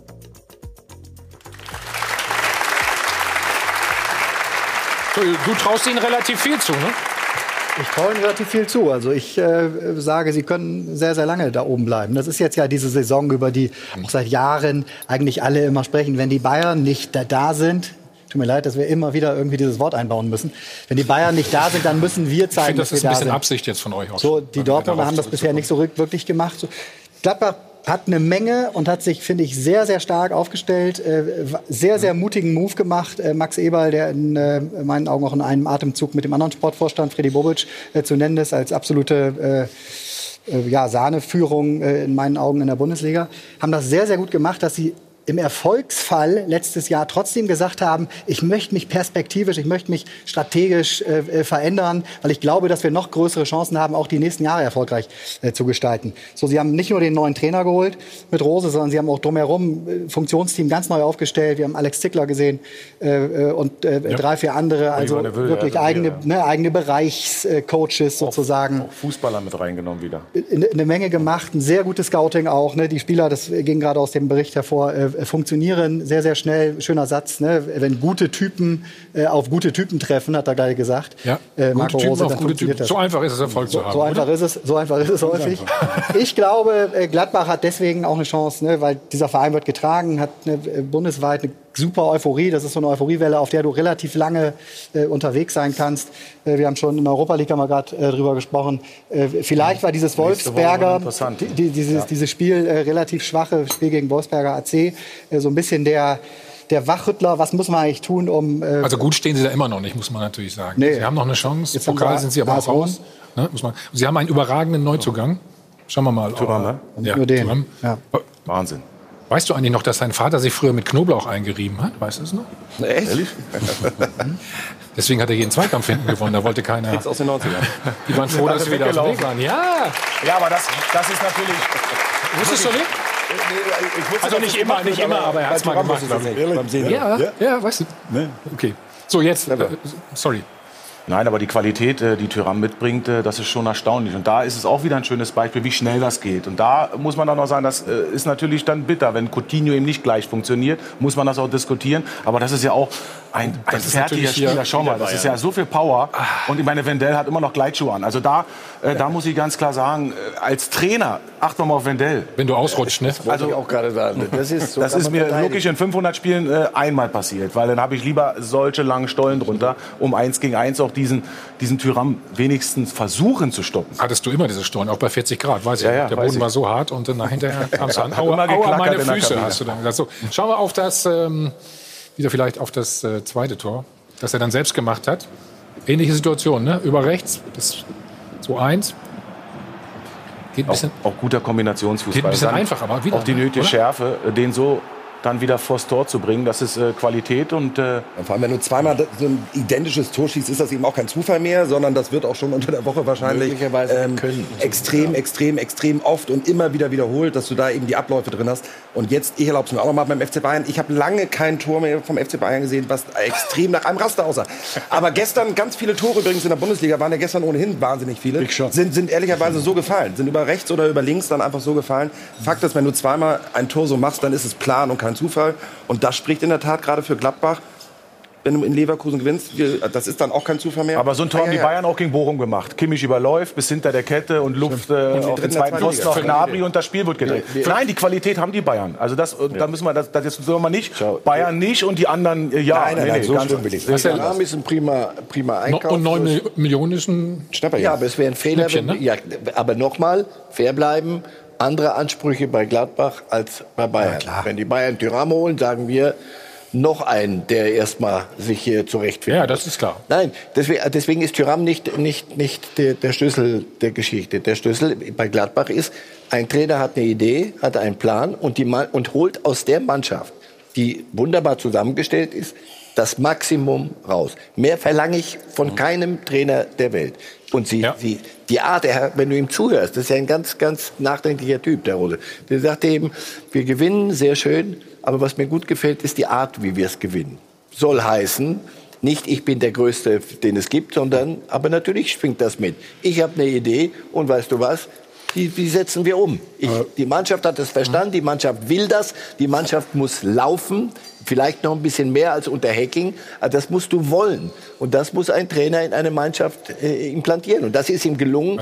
Und solange sie das an, ihren, an, an, ihre Möglichkeiten gehen, in der, in, im Maximum, werden sie da oben dabei bleiben, wenn die anderen es nicht tun. Und wenn die es nicht tun, wird es in diesem Jahr offenbar möglicherweise jemand geben, der das, was da rumliegt, aufhebt endlich. Also entscheidend ist, glaube ich, äh, ähm, Max Eber hat natürlich eine sehr, sehr mutige Entscheidung getroffen. Sehr, sehr Ja. früh. Sehr in der, mutig. Sehr, sehr früh in der vergangenen Saison äh, einen Dieter Hecking, der ja gute Arbeit äh, gemacht hat, äh, ihm zu sagen, es geht nicht weiter und äh, frühzeitig eben einen, einen Trainer zu holen, der in Anführungszeichen nur in Österreich äh, äh, bisher wirklich Großartiges geleistet hat.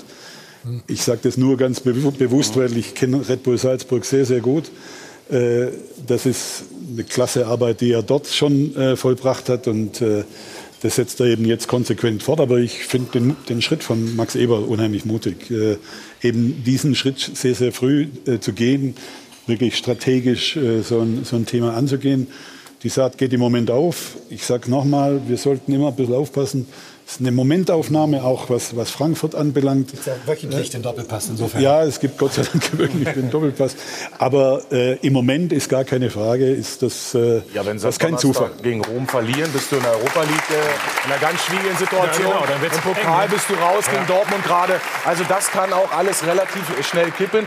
Glaube aber auch, dass die Gesamtkonstellation in Mönchengladbach dafür sorgen wird, dass, äh, dass der Verein bis zum Ende der Saison oben bleibt. Kommt drauf an, ob Borussia Dortmund und Bayern München die Kurve kriegen. Also wir haben noch viel zu besprechen, ne? unter anderem das Berliner Derby.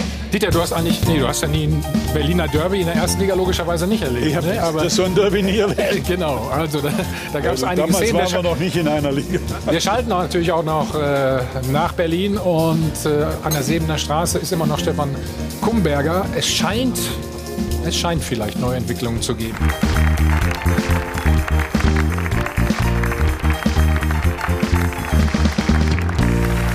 Adel und Band, live aus dem Hotel am Münchner Flughafen, der Check 24, Doppelpass. Wir schalten nochmal zu Stefan Kumberger an die Sebener Straße. Stefan, tut sich was und wenn ja, was? Ja, es wird schon kolportiert, dass Niko Kovac bleiben darf. Und zwar noch bis zum Spiel gegen Dortmund. Und das deckt sich auch mit den Eindrücken, die man hier an der Säbener Straße gewinnen kann. Es ist alles sehr ruhig. Es soll Normalität dargestellt werden. Das Training hat 70 Minuten gedauert. Die ersten Spieler haben das Trainingsgelände auch schon wieder verlassen. Die Sitzung vor dem Training war nicht unüblich lange. Also die Bayern bemühen sich um Normalität. Es gibt auch äh, ein paar Spielerinterviews, äh, die gegeben werden. Äh, Da wird der Termin nicht abgesagt. Also das deutet alles schon viel darauf hin, dass die Bayern normal hier weiterfahren wollen und äh, Niko Kovac zumindest die Spiele gegen Olympiakos und gegen Dortmund geben wollen. Du bleibst bitte trotzdem vor Ort, falls doch noch irgendwas passieren sollte. Wir sind nachher noch mal wieder bei dir. So, jetzt kommen wir zum Berliner Derby. ne? Ja, Du hast ja Berliner Derby, okay. ja, hast du dir angeschaut gestern, oder? Ja, klar habe ich Das erste in der ersten Bundesliga, das muss man auch noch mal sagen. Kein ungetrübtes Vergnügen angesichts des Verhaltens einiger Fans allerdings. Es drohte sogar zwischenzeitlich ein Spielabbruch. Richtig schlimm wurde es aber erst nach dem Abpfiff.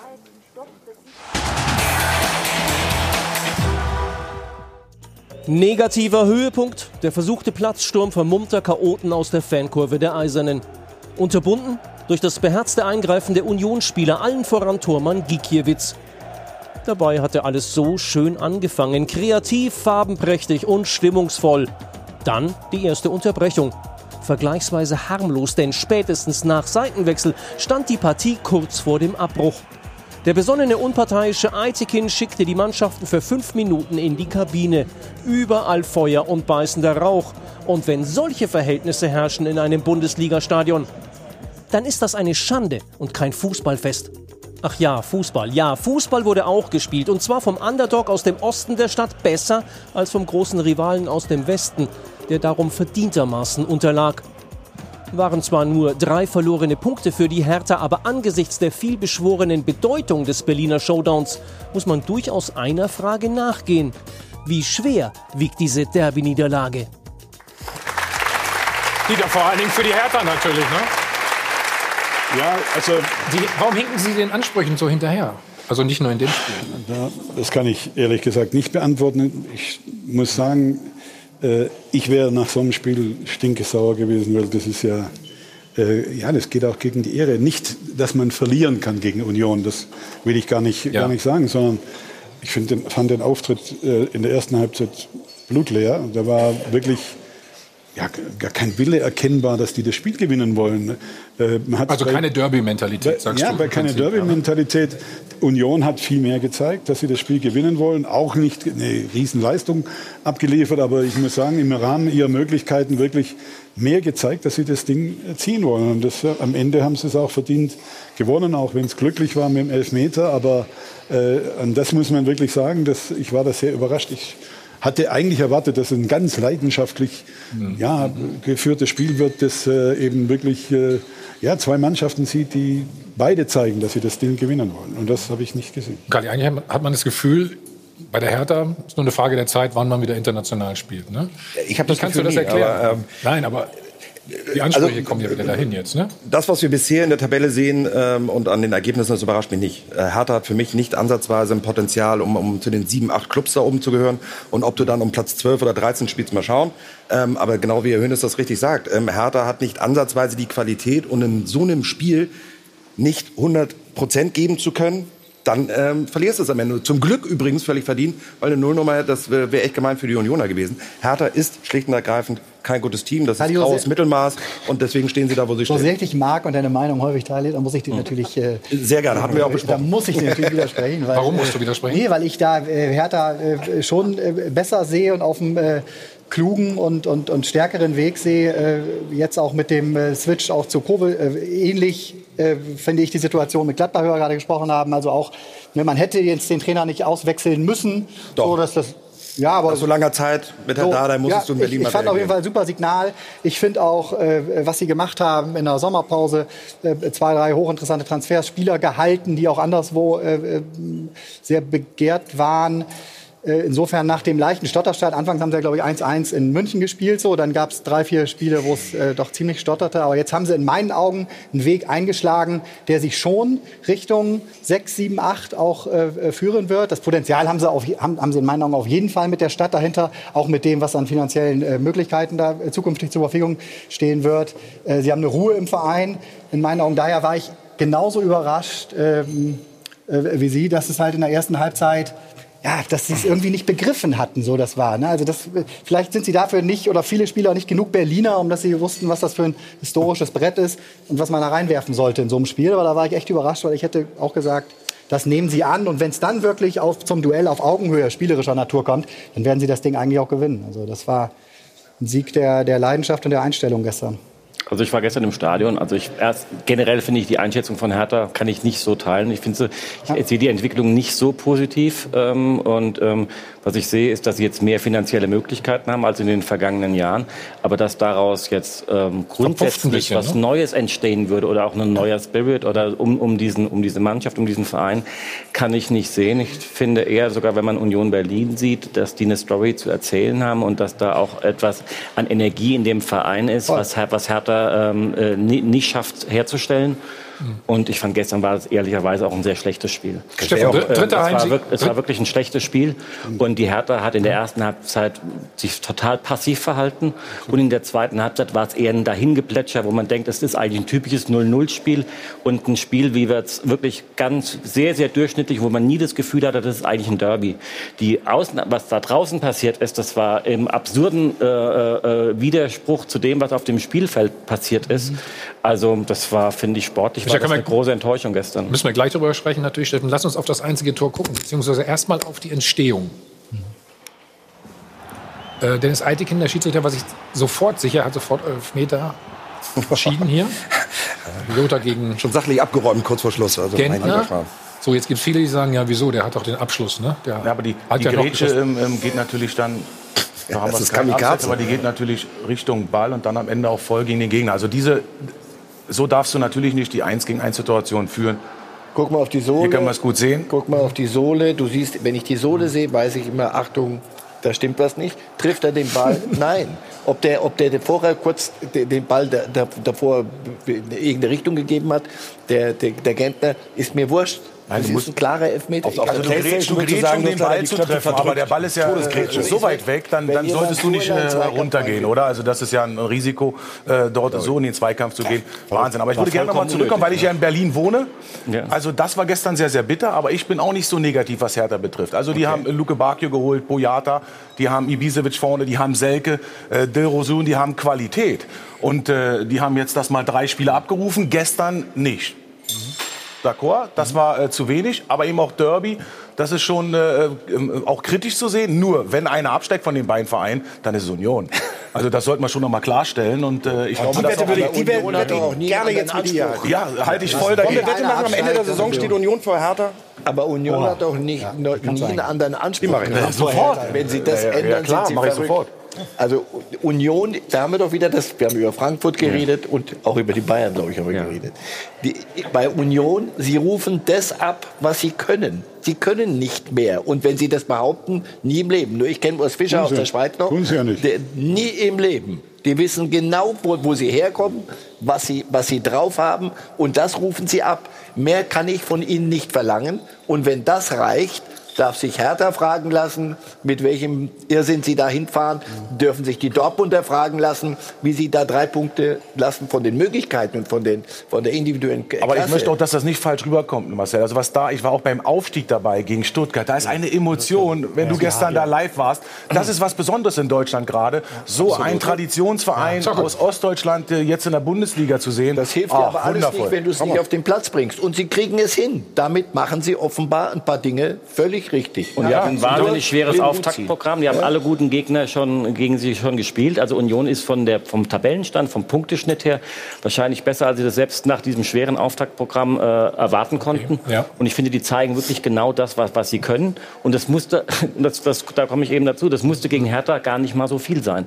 Und, ähm, Dieter wollte auch noch was sagen, bitte. und ich glaube, eben ganz, ja, eins noch, und ich glaube eben, dass der Sprung für die Hertha, dass die besser werden im Moment und dass die auch einen besseren Kader haben in den letzten Jahren, das glaube ich auch. Aber dass der Sprung nach ganz oben, wo die vier, die jetzt wir schon haben und auch die anderen Mannschaften, die drunter sind, wie Schalke, Frankfurt und so, ich glaube, die haben einfach, die haben deutlich mehr Substanz als die Hertha. Von daher wird es für sie unheimlich schwer in die Nähe Ja, das hat der Tobi jetzt gesagt, unter die ersten sechs. Das, Das- sehe ich das- auch das nicht. sehe ich Also, so. aber es ist eine, eine, eine gute Bundesligamannschaft, aber nicht mit dem Anspruch, in Europa zu spielen. Das muss Ja. wachsen. und mit dieser Also, Entscheidung, genau. jetzt den Trainer zu wechseln. Und Frankfurt das- war auch das- vor das vier dauert. Jahren noch nicht Ja. das Eintracht Frankfurt. Also ihr wollt nicht, dass Dieter noch was sagt? Habe ich schon verstanden an der Stelle. Ich bin früher immer gefragt worden, ob ich befürchte, äh, dass Union aufsteigt also, äh, in, die, in die erste Bundesliga. Ich habe immer gesagt, ganz im Gegenteil, ich würde mich freuen, wenn Union aufsteigt, weil in so einer Situation profitiert immer der Marktführer. Aber diese Rolle hat Hertha gestern nicht ges ge gespielt und der müssen sie gerecht werden.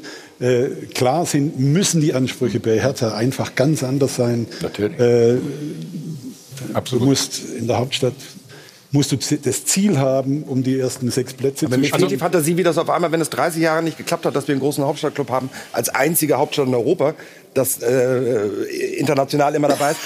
Äh, Mir fehlt wirklich die Fantasie und nur weil ein Investor mit ein paar ähm, Schecks um die Ecke kommt, fehlt mir die Fantasie, warum das jetzt auf einmal die nächsten zehn Jahre Hertha auf einmal der große Hauptstadtclub werden soll. Ja, sie sind in der Hauptstadt, aber äh, Strukturen und ähm, Ausstrahlung ist dann eher ein bisschen mehr Provinz. Marcel, jetzt lass uns noch mal. Äh, fing ja eigentlich ganz schön an mit Choreografie, haben wir gerade die Bilder gesehen. Und dann kam wieder das, was wir eigentlich nicht sehen wollten.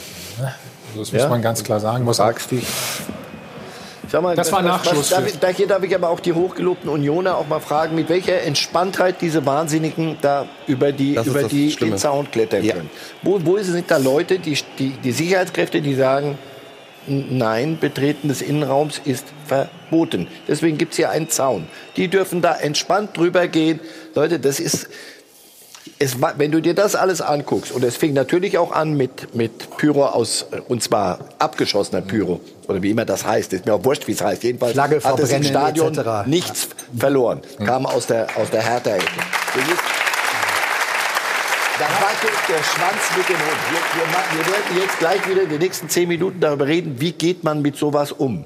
Antwort, gar, ich will gar nicht damit umgehen. Das hat im Stadion nichts verloren. Die musst du wegtun. Das, das geht nicht. Aber wer kann das hat wegtun? auch mit Stimmung nichts zu tun, mit Ultras nichts zu tun.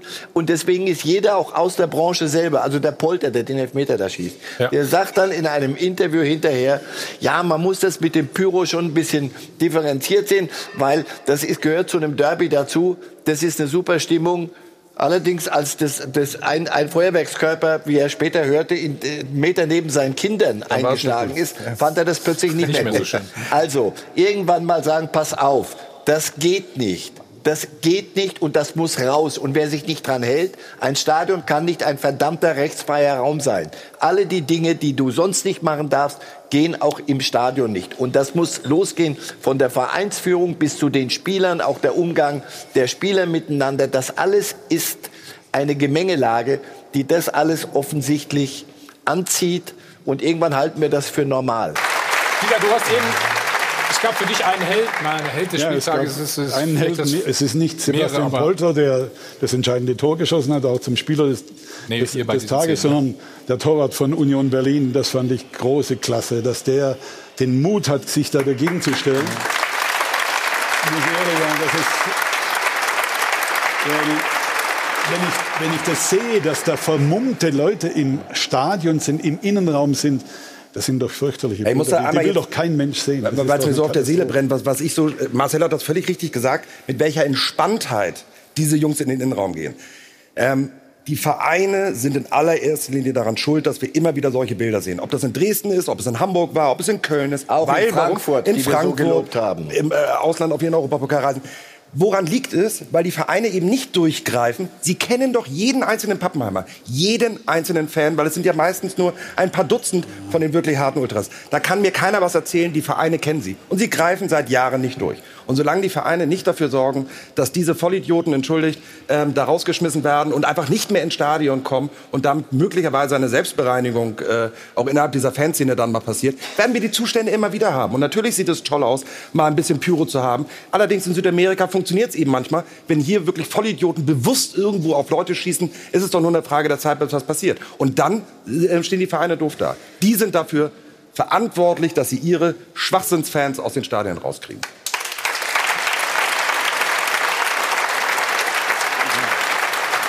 Also, warum ist es so ein schweres Thema? Da muss ich, muss ich wirklich energisch widersprechen. Ich glaube, dass die meisten Vereine wirklich sich ihrer Verantwortung bewusst sind. Und ich glaube sogar, dass sie gar nicht so schlecht beraten waren, da jetzt nicht mit, äh, mit großer äh, Polizei zum Beispiel, äh, oder? Zahl von, von äh, äh, ausgeschützten Polizisten aufzutreten.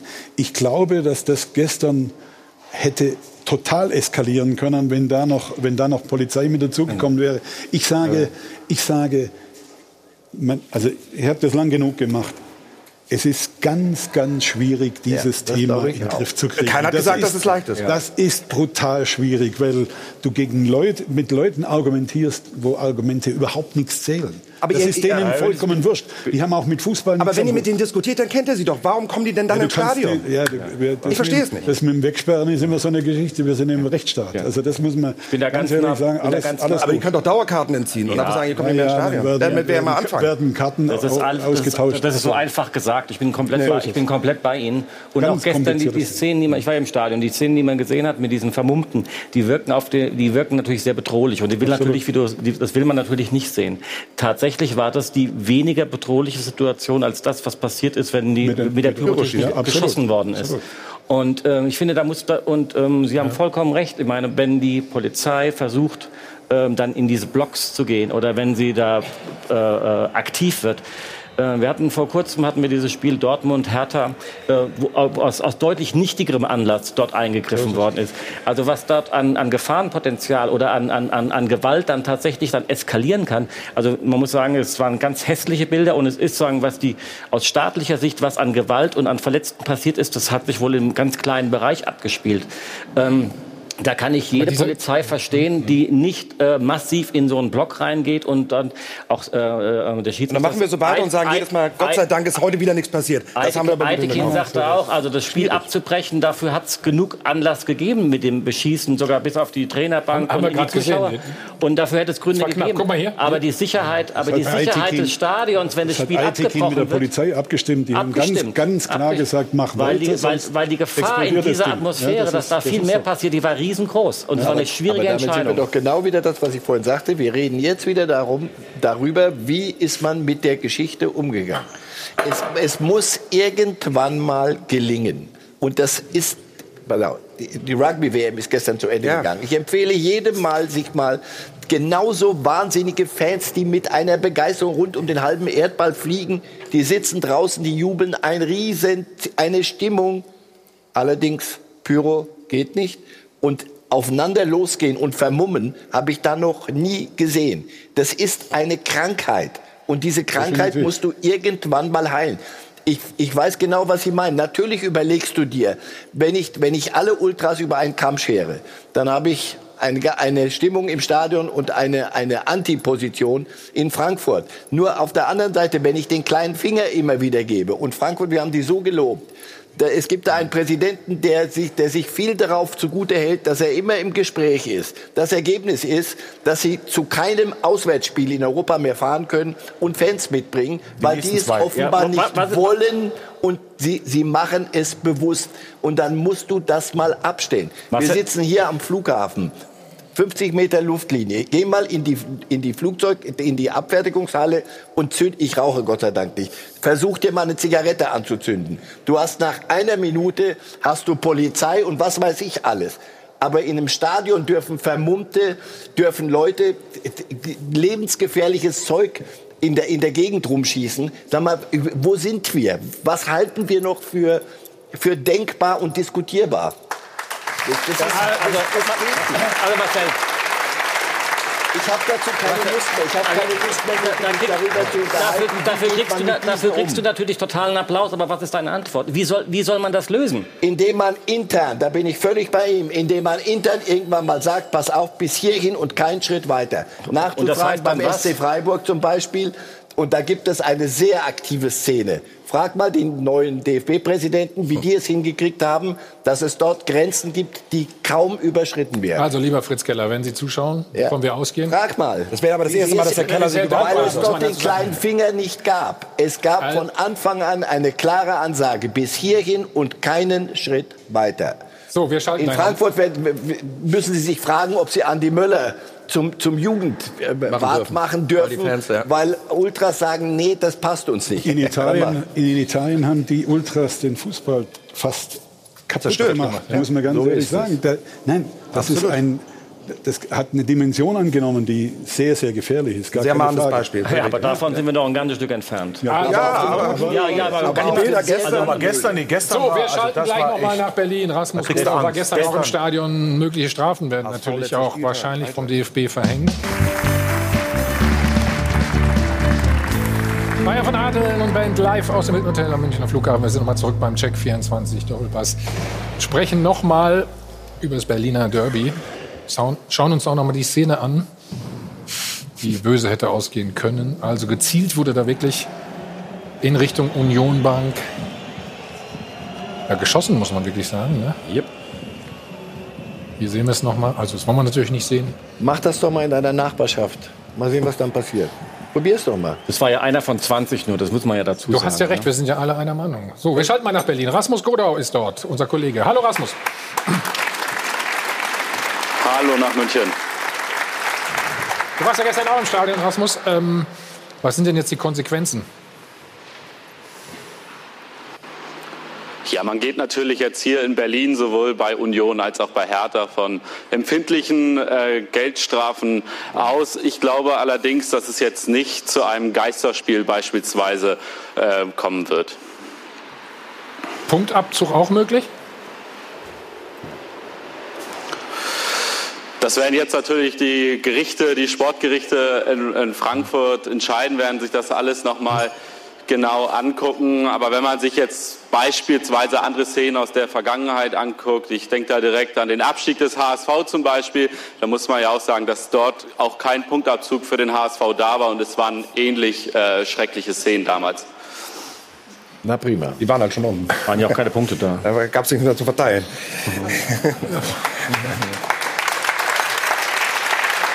Rasmus, hat sich das Ganze denn nach dem Spiel auch relativ schnell beruhigt? Ja, also die Fans äh, sind ja, die Polizei hat ja eine äh, Fantrennung vorgenommen, das natürlich auch ähm, nach dem Spiel, wenn man dann heute Morgen in den Pressebericht der Polizei guckt, dann gab es auch noch nach dem Spiel Festnahmen, die diesem Spiel zugeordnet wurden, insgesamt ähm, vier äh, an der Zahl. Aber man muss insgesamt ähm, sagen, dass es nach dem Spiel dann doch ähm, ruhig war. Wollen wir noch mal über die angenehmen Dinge des Lebens sprechen? Wie lange haben die Spieler gefeiert nach dem Sieg? Ja, also Teile der Mannschaft oder sehr viele äh, Teile der Mannschaft von Union Berlin, die sind dann noch Richtung Innenstadt gezogen.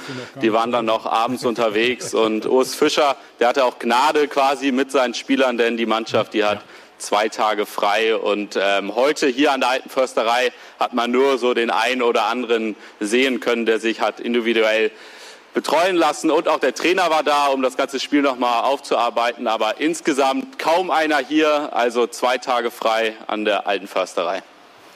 Was musst du wissen? Ich glaube, man sieht sogar, dass da nichts los ist. Ne? Also, schönen Sonntag. Danke dir. Dieter, du kennst dich ja auch ein bisschen aus mit solchen, ich sag mal in Anführungsstrichen, Aktionen. Was glaubst du, wie schwer wird die Strafe ausfallen? Also du sagst, du sagst für beide Vereine wahrscheinlich? Ich denke, dass das eine empfindliche Geldstrafe sein wird, aber Punktabzug glaube ich nicht. Äh, mich wundert immer, dass es möglich ist, trotz der Kontrollen, dass das ganze Zeug da ins Stadion kommt. Das ist für mich ein totales Rätsel, weil äh, da wird wirklich Mhm. abgeklatscht gerade, äh, also ab, äh, abgetastet, Entschuldigung. Ja. Äh, es wird äh, wirklich alles gemacht. Natürlich gibt es vielleicht sogar die Möglichkeit, zwei Tage früher ins Stadion zu gehen, was zu deponieren. Aber auch das äh, ist ja mittlerweile durchschaut worden.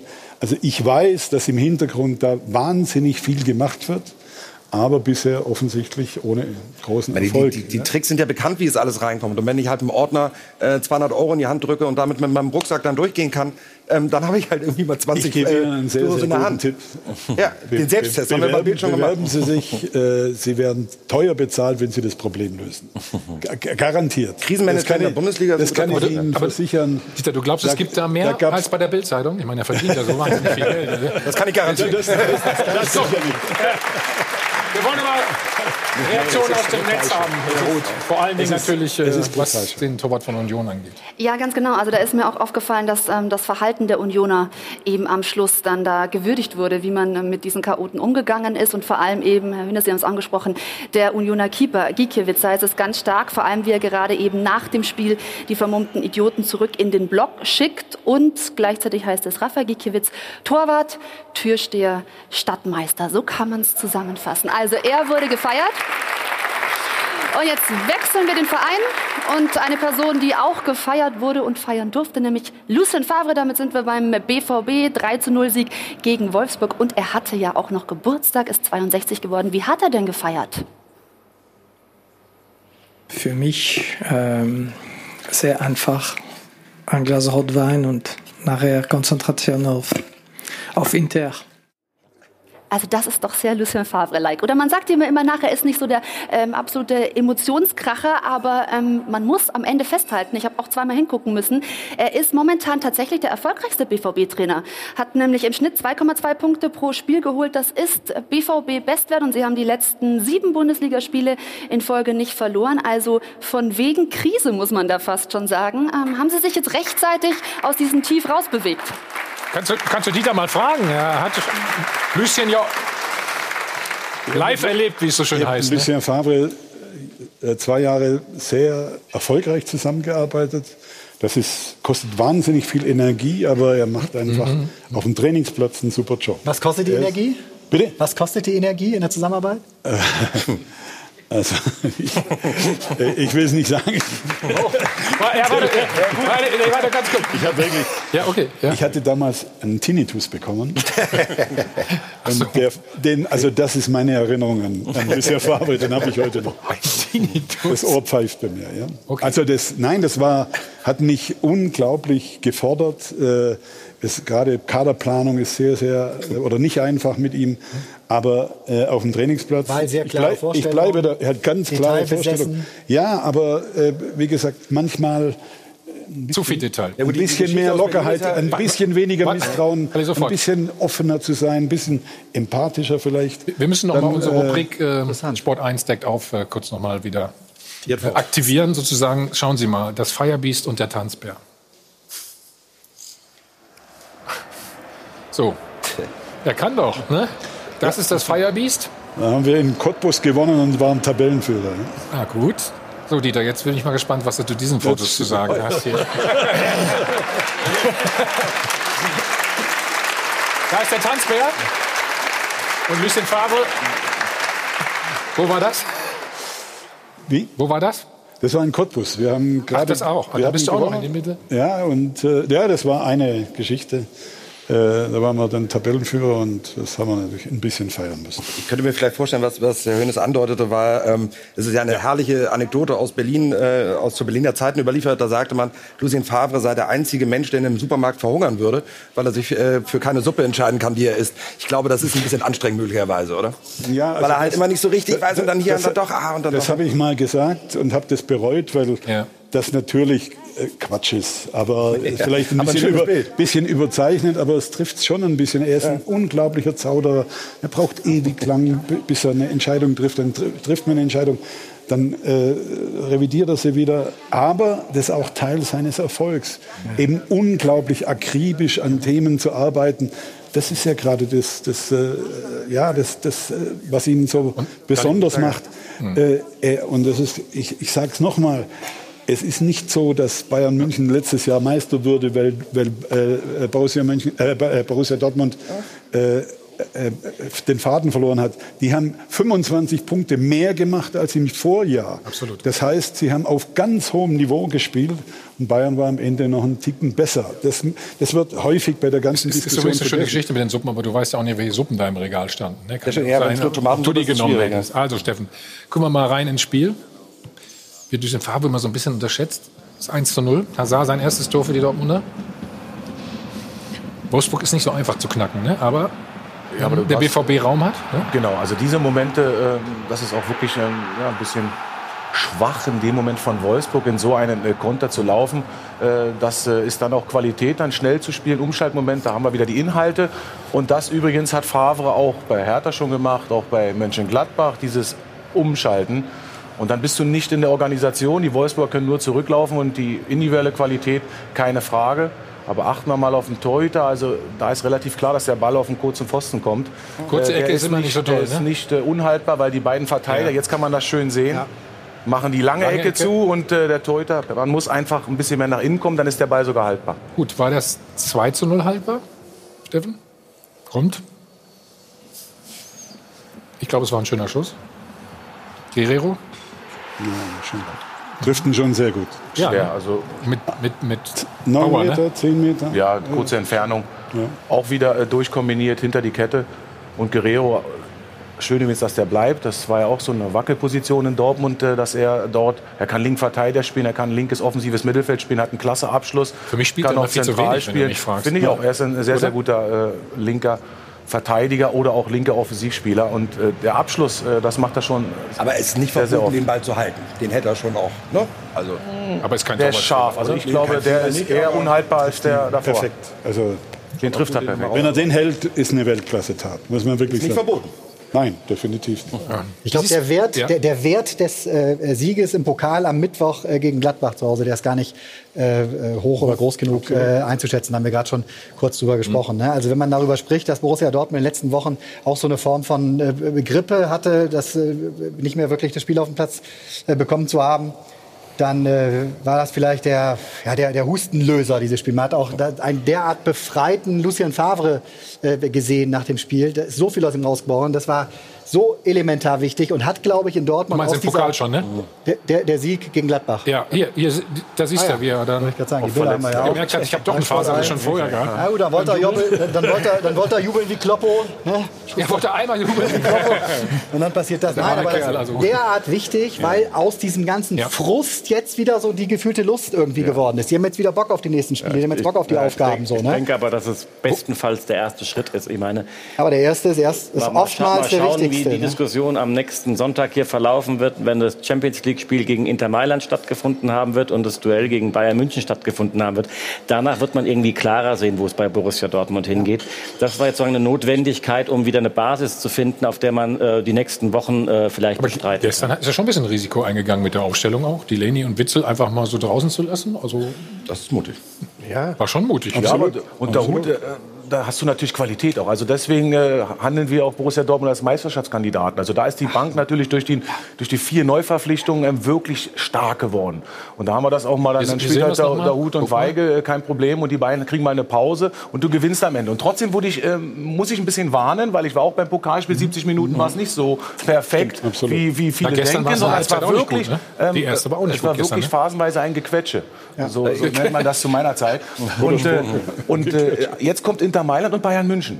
Wenn Sie das äh, erfolgreich gestalten, dann, ist, äh, dann war Schritt eins. Weil dann hast du die zwei ganz große Teams geschlagen und dann spielst du bis zum Ende auch ganz oben. Dass die Gladbach spielerisch beherrschen, das war aber, glaube ich, nicht zu erwarten. Ne? Doch, Dementsprechend war das musst du zu Hause. Doch, Ja, natürlich musst nee, du das erwarten. Du willst Meister werden. Ja, aber nicht in zeigen der Situation, Male, in der dass sie es erst sind. funktioniert hat und das würde ich Borussia Dortmund nicht wünschen, aber dass jetzt irgendwie so eine Causa Reus entsteht, weil ehrlicherweise beides Mal funktioniert es dann, als Reus nicht mehr dabei war. Ne? Also Also Michael, du bist ja eigentlich der Insider. Hast gerade ein Buch geschrieben, ne? Ja. Du weißt ja jetzt alles, ne? Ja, Jetzt genau. kannst Ich weiß auch, wie alles ausgeht in Ja, Zukunft. komm, das ist natürlich mal. der Plan.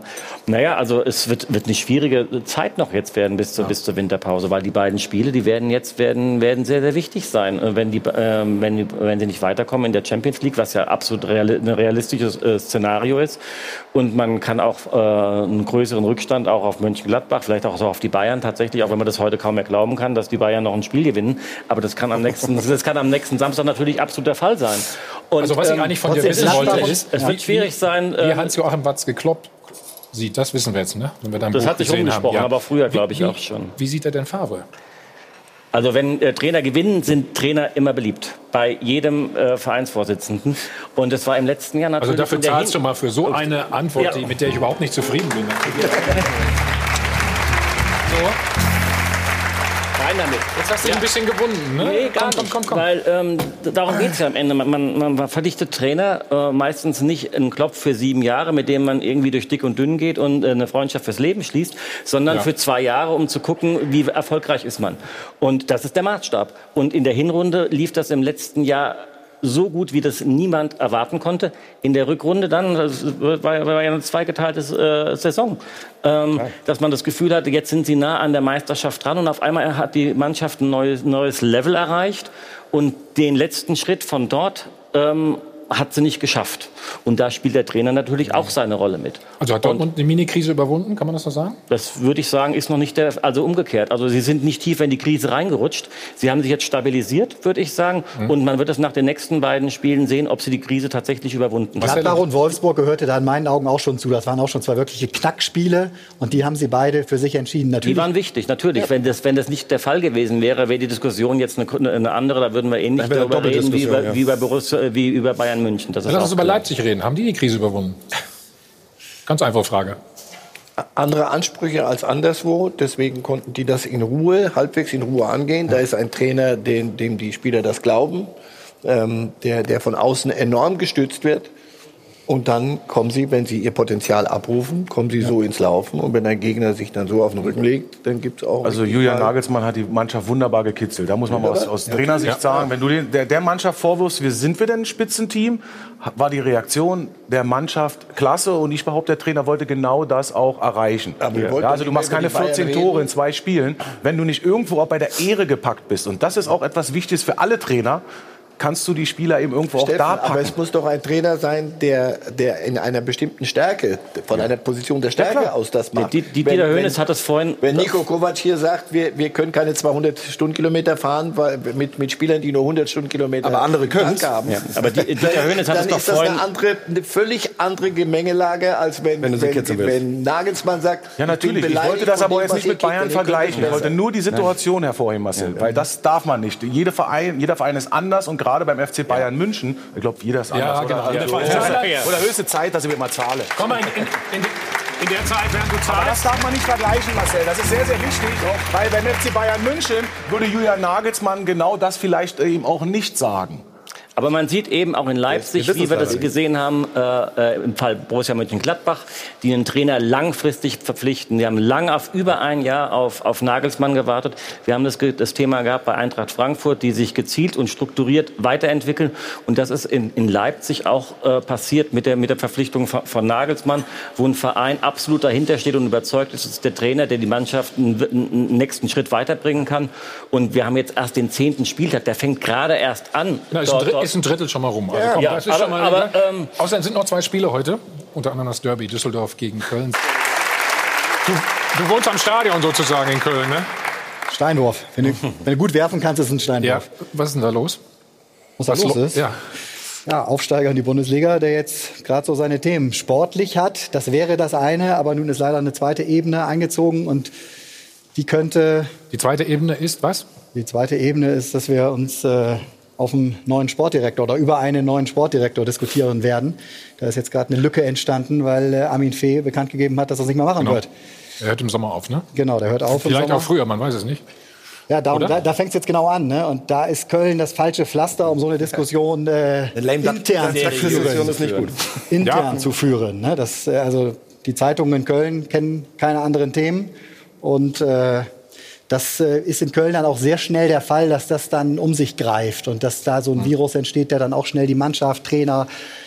Also ich befürchte, äh, dass es da jetzt wild wird. In den Dieter, macht das Sinn, Monaten. weiterzumachen dann mit Armin Fee? In der, Also- in der Konstellation ist es schwierig, weil du kannst so eine äh, ankündigen, ich höre auf am Saisonende, wenn, wenn Köln im gesicherten Mittelfeld ist. Jetzt ist blöd. Dann ist das eine Pokal andere auch noch, Situation. ne? Jetzt ist schon der Druck riesengroß. Du brauchst eine schnelle Antwort. Und da, da gibt es dann so Automatismen, die dann irgendwann äh, begann, beginnen zu greifen. Also das wird eine schwierige Zeit. Und, und wir hatten es ja eben bei Union Berlin. Also Köln ist natürlich auch ein Fall. Damit die in der Liga bleiben, muss auch wirklich alles ganz, ganz gut stimmen. Weil das Spielermaterial ist jetzt nicht etwas, wo du äh, mit, mit 80 Prozent halt in der Liga bleibst. Bei Union ist gerade große Euphorie. Die brauchst du, um in der Liga zu bleiben. Bei Köln sieht es eher ein bisschen anders aus. Wenn das Ding heute schief geht, uh, nicht gut. Nicht ja auch nicht ganz einfach für die Handlungsfähigkeit eines Clubs, wenn der Manager im nächsten Jahr weggeht, der Trainer ist, sagen, äh, wo man sich auch nicht mehr so ganz sicher ist. Ähm, dann soll jemand, der Sportdirektor ist, auf Abruf ist, soll dann weitreichende Entscheidungen für die Zukunft treffen, für die er dann nicht mehr verantwortlich ist, sondern sein Nachfolger. Das will man sich auch nicht so richtig vorstellen als derjenige, der dann dorthin kommt. Also das ist schwer. Hi von Adel und Band. Wir sind mal zurück live aus dem Hilton Hotel am Münchner Flughafen. Beim Check 24 Doppelpass und Ruth ist an der Reihe. Bitte. Ja, Stefan Kumberger, unser Reporter vor Ort bei den Bayern, hat es ja schon angekündigt. Und mittlerweile ist die Entscheidung dann auch äh, tatsächlich gefallen. Den Hintergrundbericht gibt es auch wie immer online bei uns. Also es wird sich äh, diese Woche nichts tun bei den Bayern. Vorerst bleibt Niko Kovac also im Amt. Gute Entscheidung. Marcel, was hat, ist es die richtige Entscheidung oder schiebt man da nur was vor Es sich ist her? eine, eine in sich logische Entscheidung. Also dieses Spiel ist dramatisch schiefgegangen. Es sind viele Dinge in, in Frage zu stellen. Aber du, du spielst gegen, gegen Piräus und du spielst gegen Dortmund. Das sind schon wichtige Punkte. Und danach ist Länderspielpause. Danach reden wir, denke ich, neu. Oder Dieter, möchte man deinem Bruder Uli nicht den Abschied versauen? Also, wie gesagt, ich weiß nicht mehr wie, äh, wie alle. Äh, aber ich halte es auch für, für richtig. Ich finde auch, dass Nico das verdient hat, dass man ihm die Chance gibt, äh, das wieder, wieder auf Spur zu bringen. Und äh, ich wiederhole es nochmal. Es wird so ein bisschen klein geredet. Das Double letztes Jahr, das war eine großartige, äh, äh, ein großar- großartiger Kraftakt mit vielen sehr, sehr guten Spielen, die jetzt im Moment in Vergessenheit, Ge- Vergessenheit geraten sind. Ich wünsche ihm, dass er jetzt an den kleinen Stellschrauben drehen kann, um ja, das Ding zu drehen. Also, wir werden das komischerweise beobachten. Du wirst es nicht glauben. Ne? So, Ruth, was sagt das Netz dann noch? Also noch äh, glauben 30 Prozent daran, dass Niko Kovac der richtige Trainer ist. Wir werden gleich das Dopafon auflösen. Aber ich habe natürlich Spenden mitgebracht, auch wenn Hm? ihr heute schon fleißig gespendet habt. Georg und Maggie aus Paderborn, dann die Gaststätte Baumeister Forst äh, Korst und Michel Geburtstagskind. Da herzlichen Glückwunsch. Und der FC Basel, die FC Basel-Fans haben auch noch gespendet. Dankeschön, Check 24 verdoppelt wie immer. Und jetzt machen wir die Klammer und lösen unsere Frage der Woche am Dopafon auf. Ist äh, Niko Kovac noch der richtige Trainer? Hier Ihre Antworten. Kovac soll abgelöst werden. Wir brauchen wieder einen Trainer, wo man erkennbar ein System spielt. Nico Kovac ist mit Sicherheit noch der richtige Trainer des FC Bayern. Hoeneß und Rummenigge machen seit Jahren Fehler. Warum schaut keiner endlich, was wirklich schief läuft im Verein? Nico Kovac ist nicht der richtige Trainer für den FC Bayern. Der FC Bayern braucht einen Trainer, der den Spielern die Arroganz aus den Köpfen nimmt. Nico Kovac ist und war nie der richtige Trainer für die Bayern. Er hat keinen Spieler besser gemacht und wir müssen hier auch nichts beschönigen. Die hätten gestern mit 13 Mann genauso verloren, wie sie mit 10 Mann verloren haben. Oh, ja, ist natürlich auch, man könnte dagegenhalten, ist auch noch, wenn man die besten Spieler hat, ist es auch schwer, sie noch viel besser zu machen an der Stelle. So, wir haben über dein Buch kurz gesprochen. Ja. Ähm, in den letzten Wochen sowieso des Öfteren. Wie war es denn so? Wie lange hat es gedauert überhaupt? Ja, alles, alles zusammen so ein gutes Jahr, knapp anderthalb Jahre. Okay, und? Es läuft. Es läuft. Also es, auf der Bestsellerliste steht es wie Borussia Dortmund im Moment, glaube ich, auf zwei. So, und jetzt nochmal die Frage, hat Aki noch Bock auf Lucien Favre? Bitte? Nein, alles gut. Also, dein Buch? Danke. Vielen Dank an die Runde. Dieter, herzlichen Dank. Hat wie immer sehr viel Spaß gemacht. Alles Gute. Danke an euch.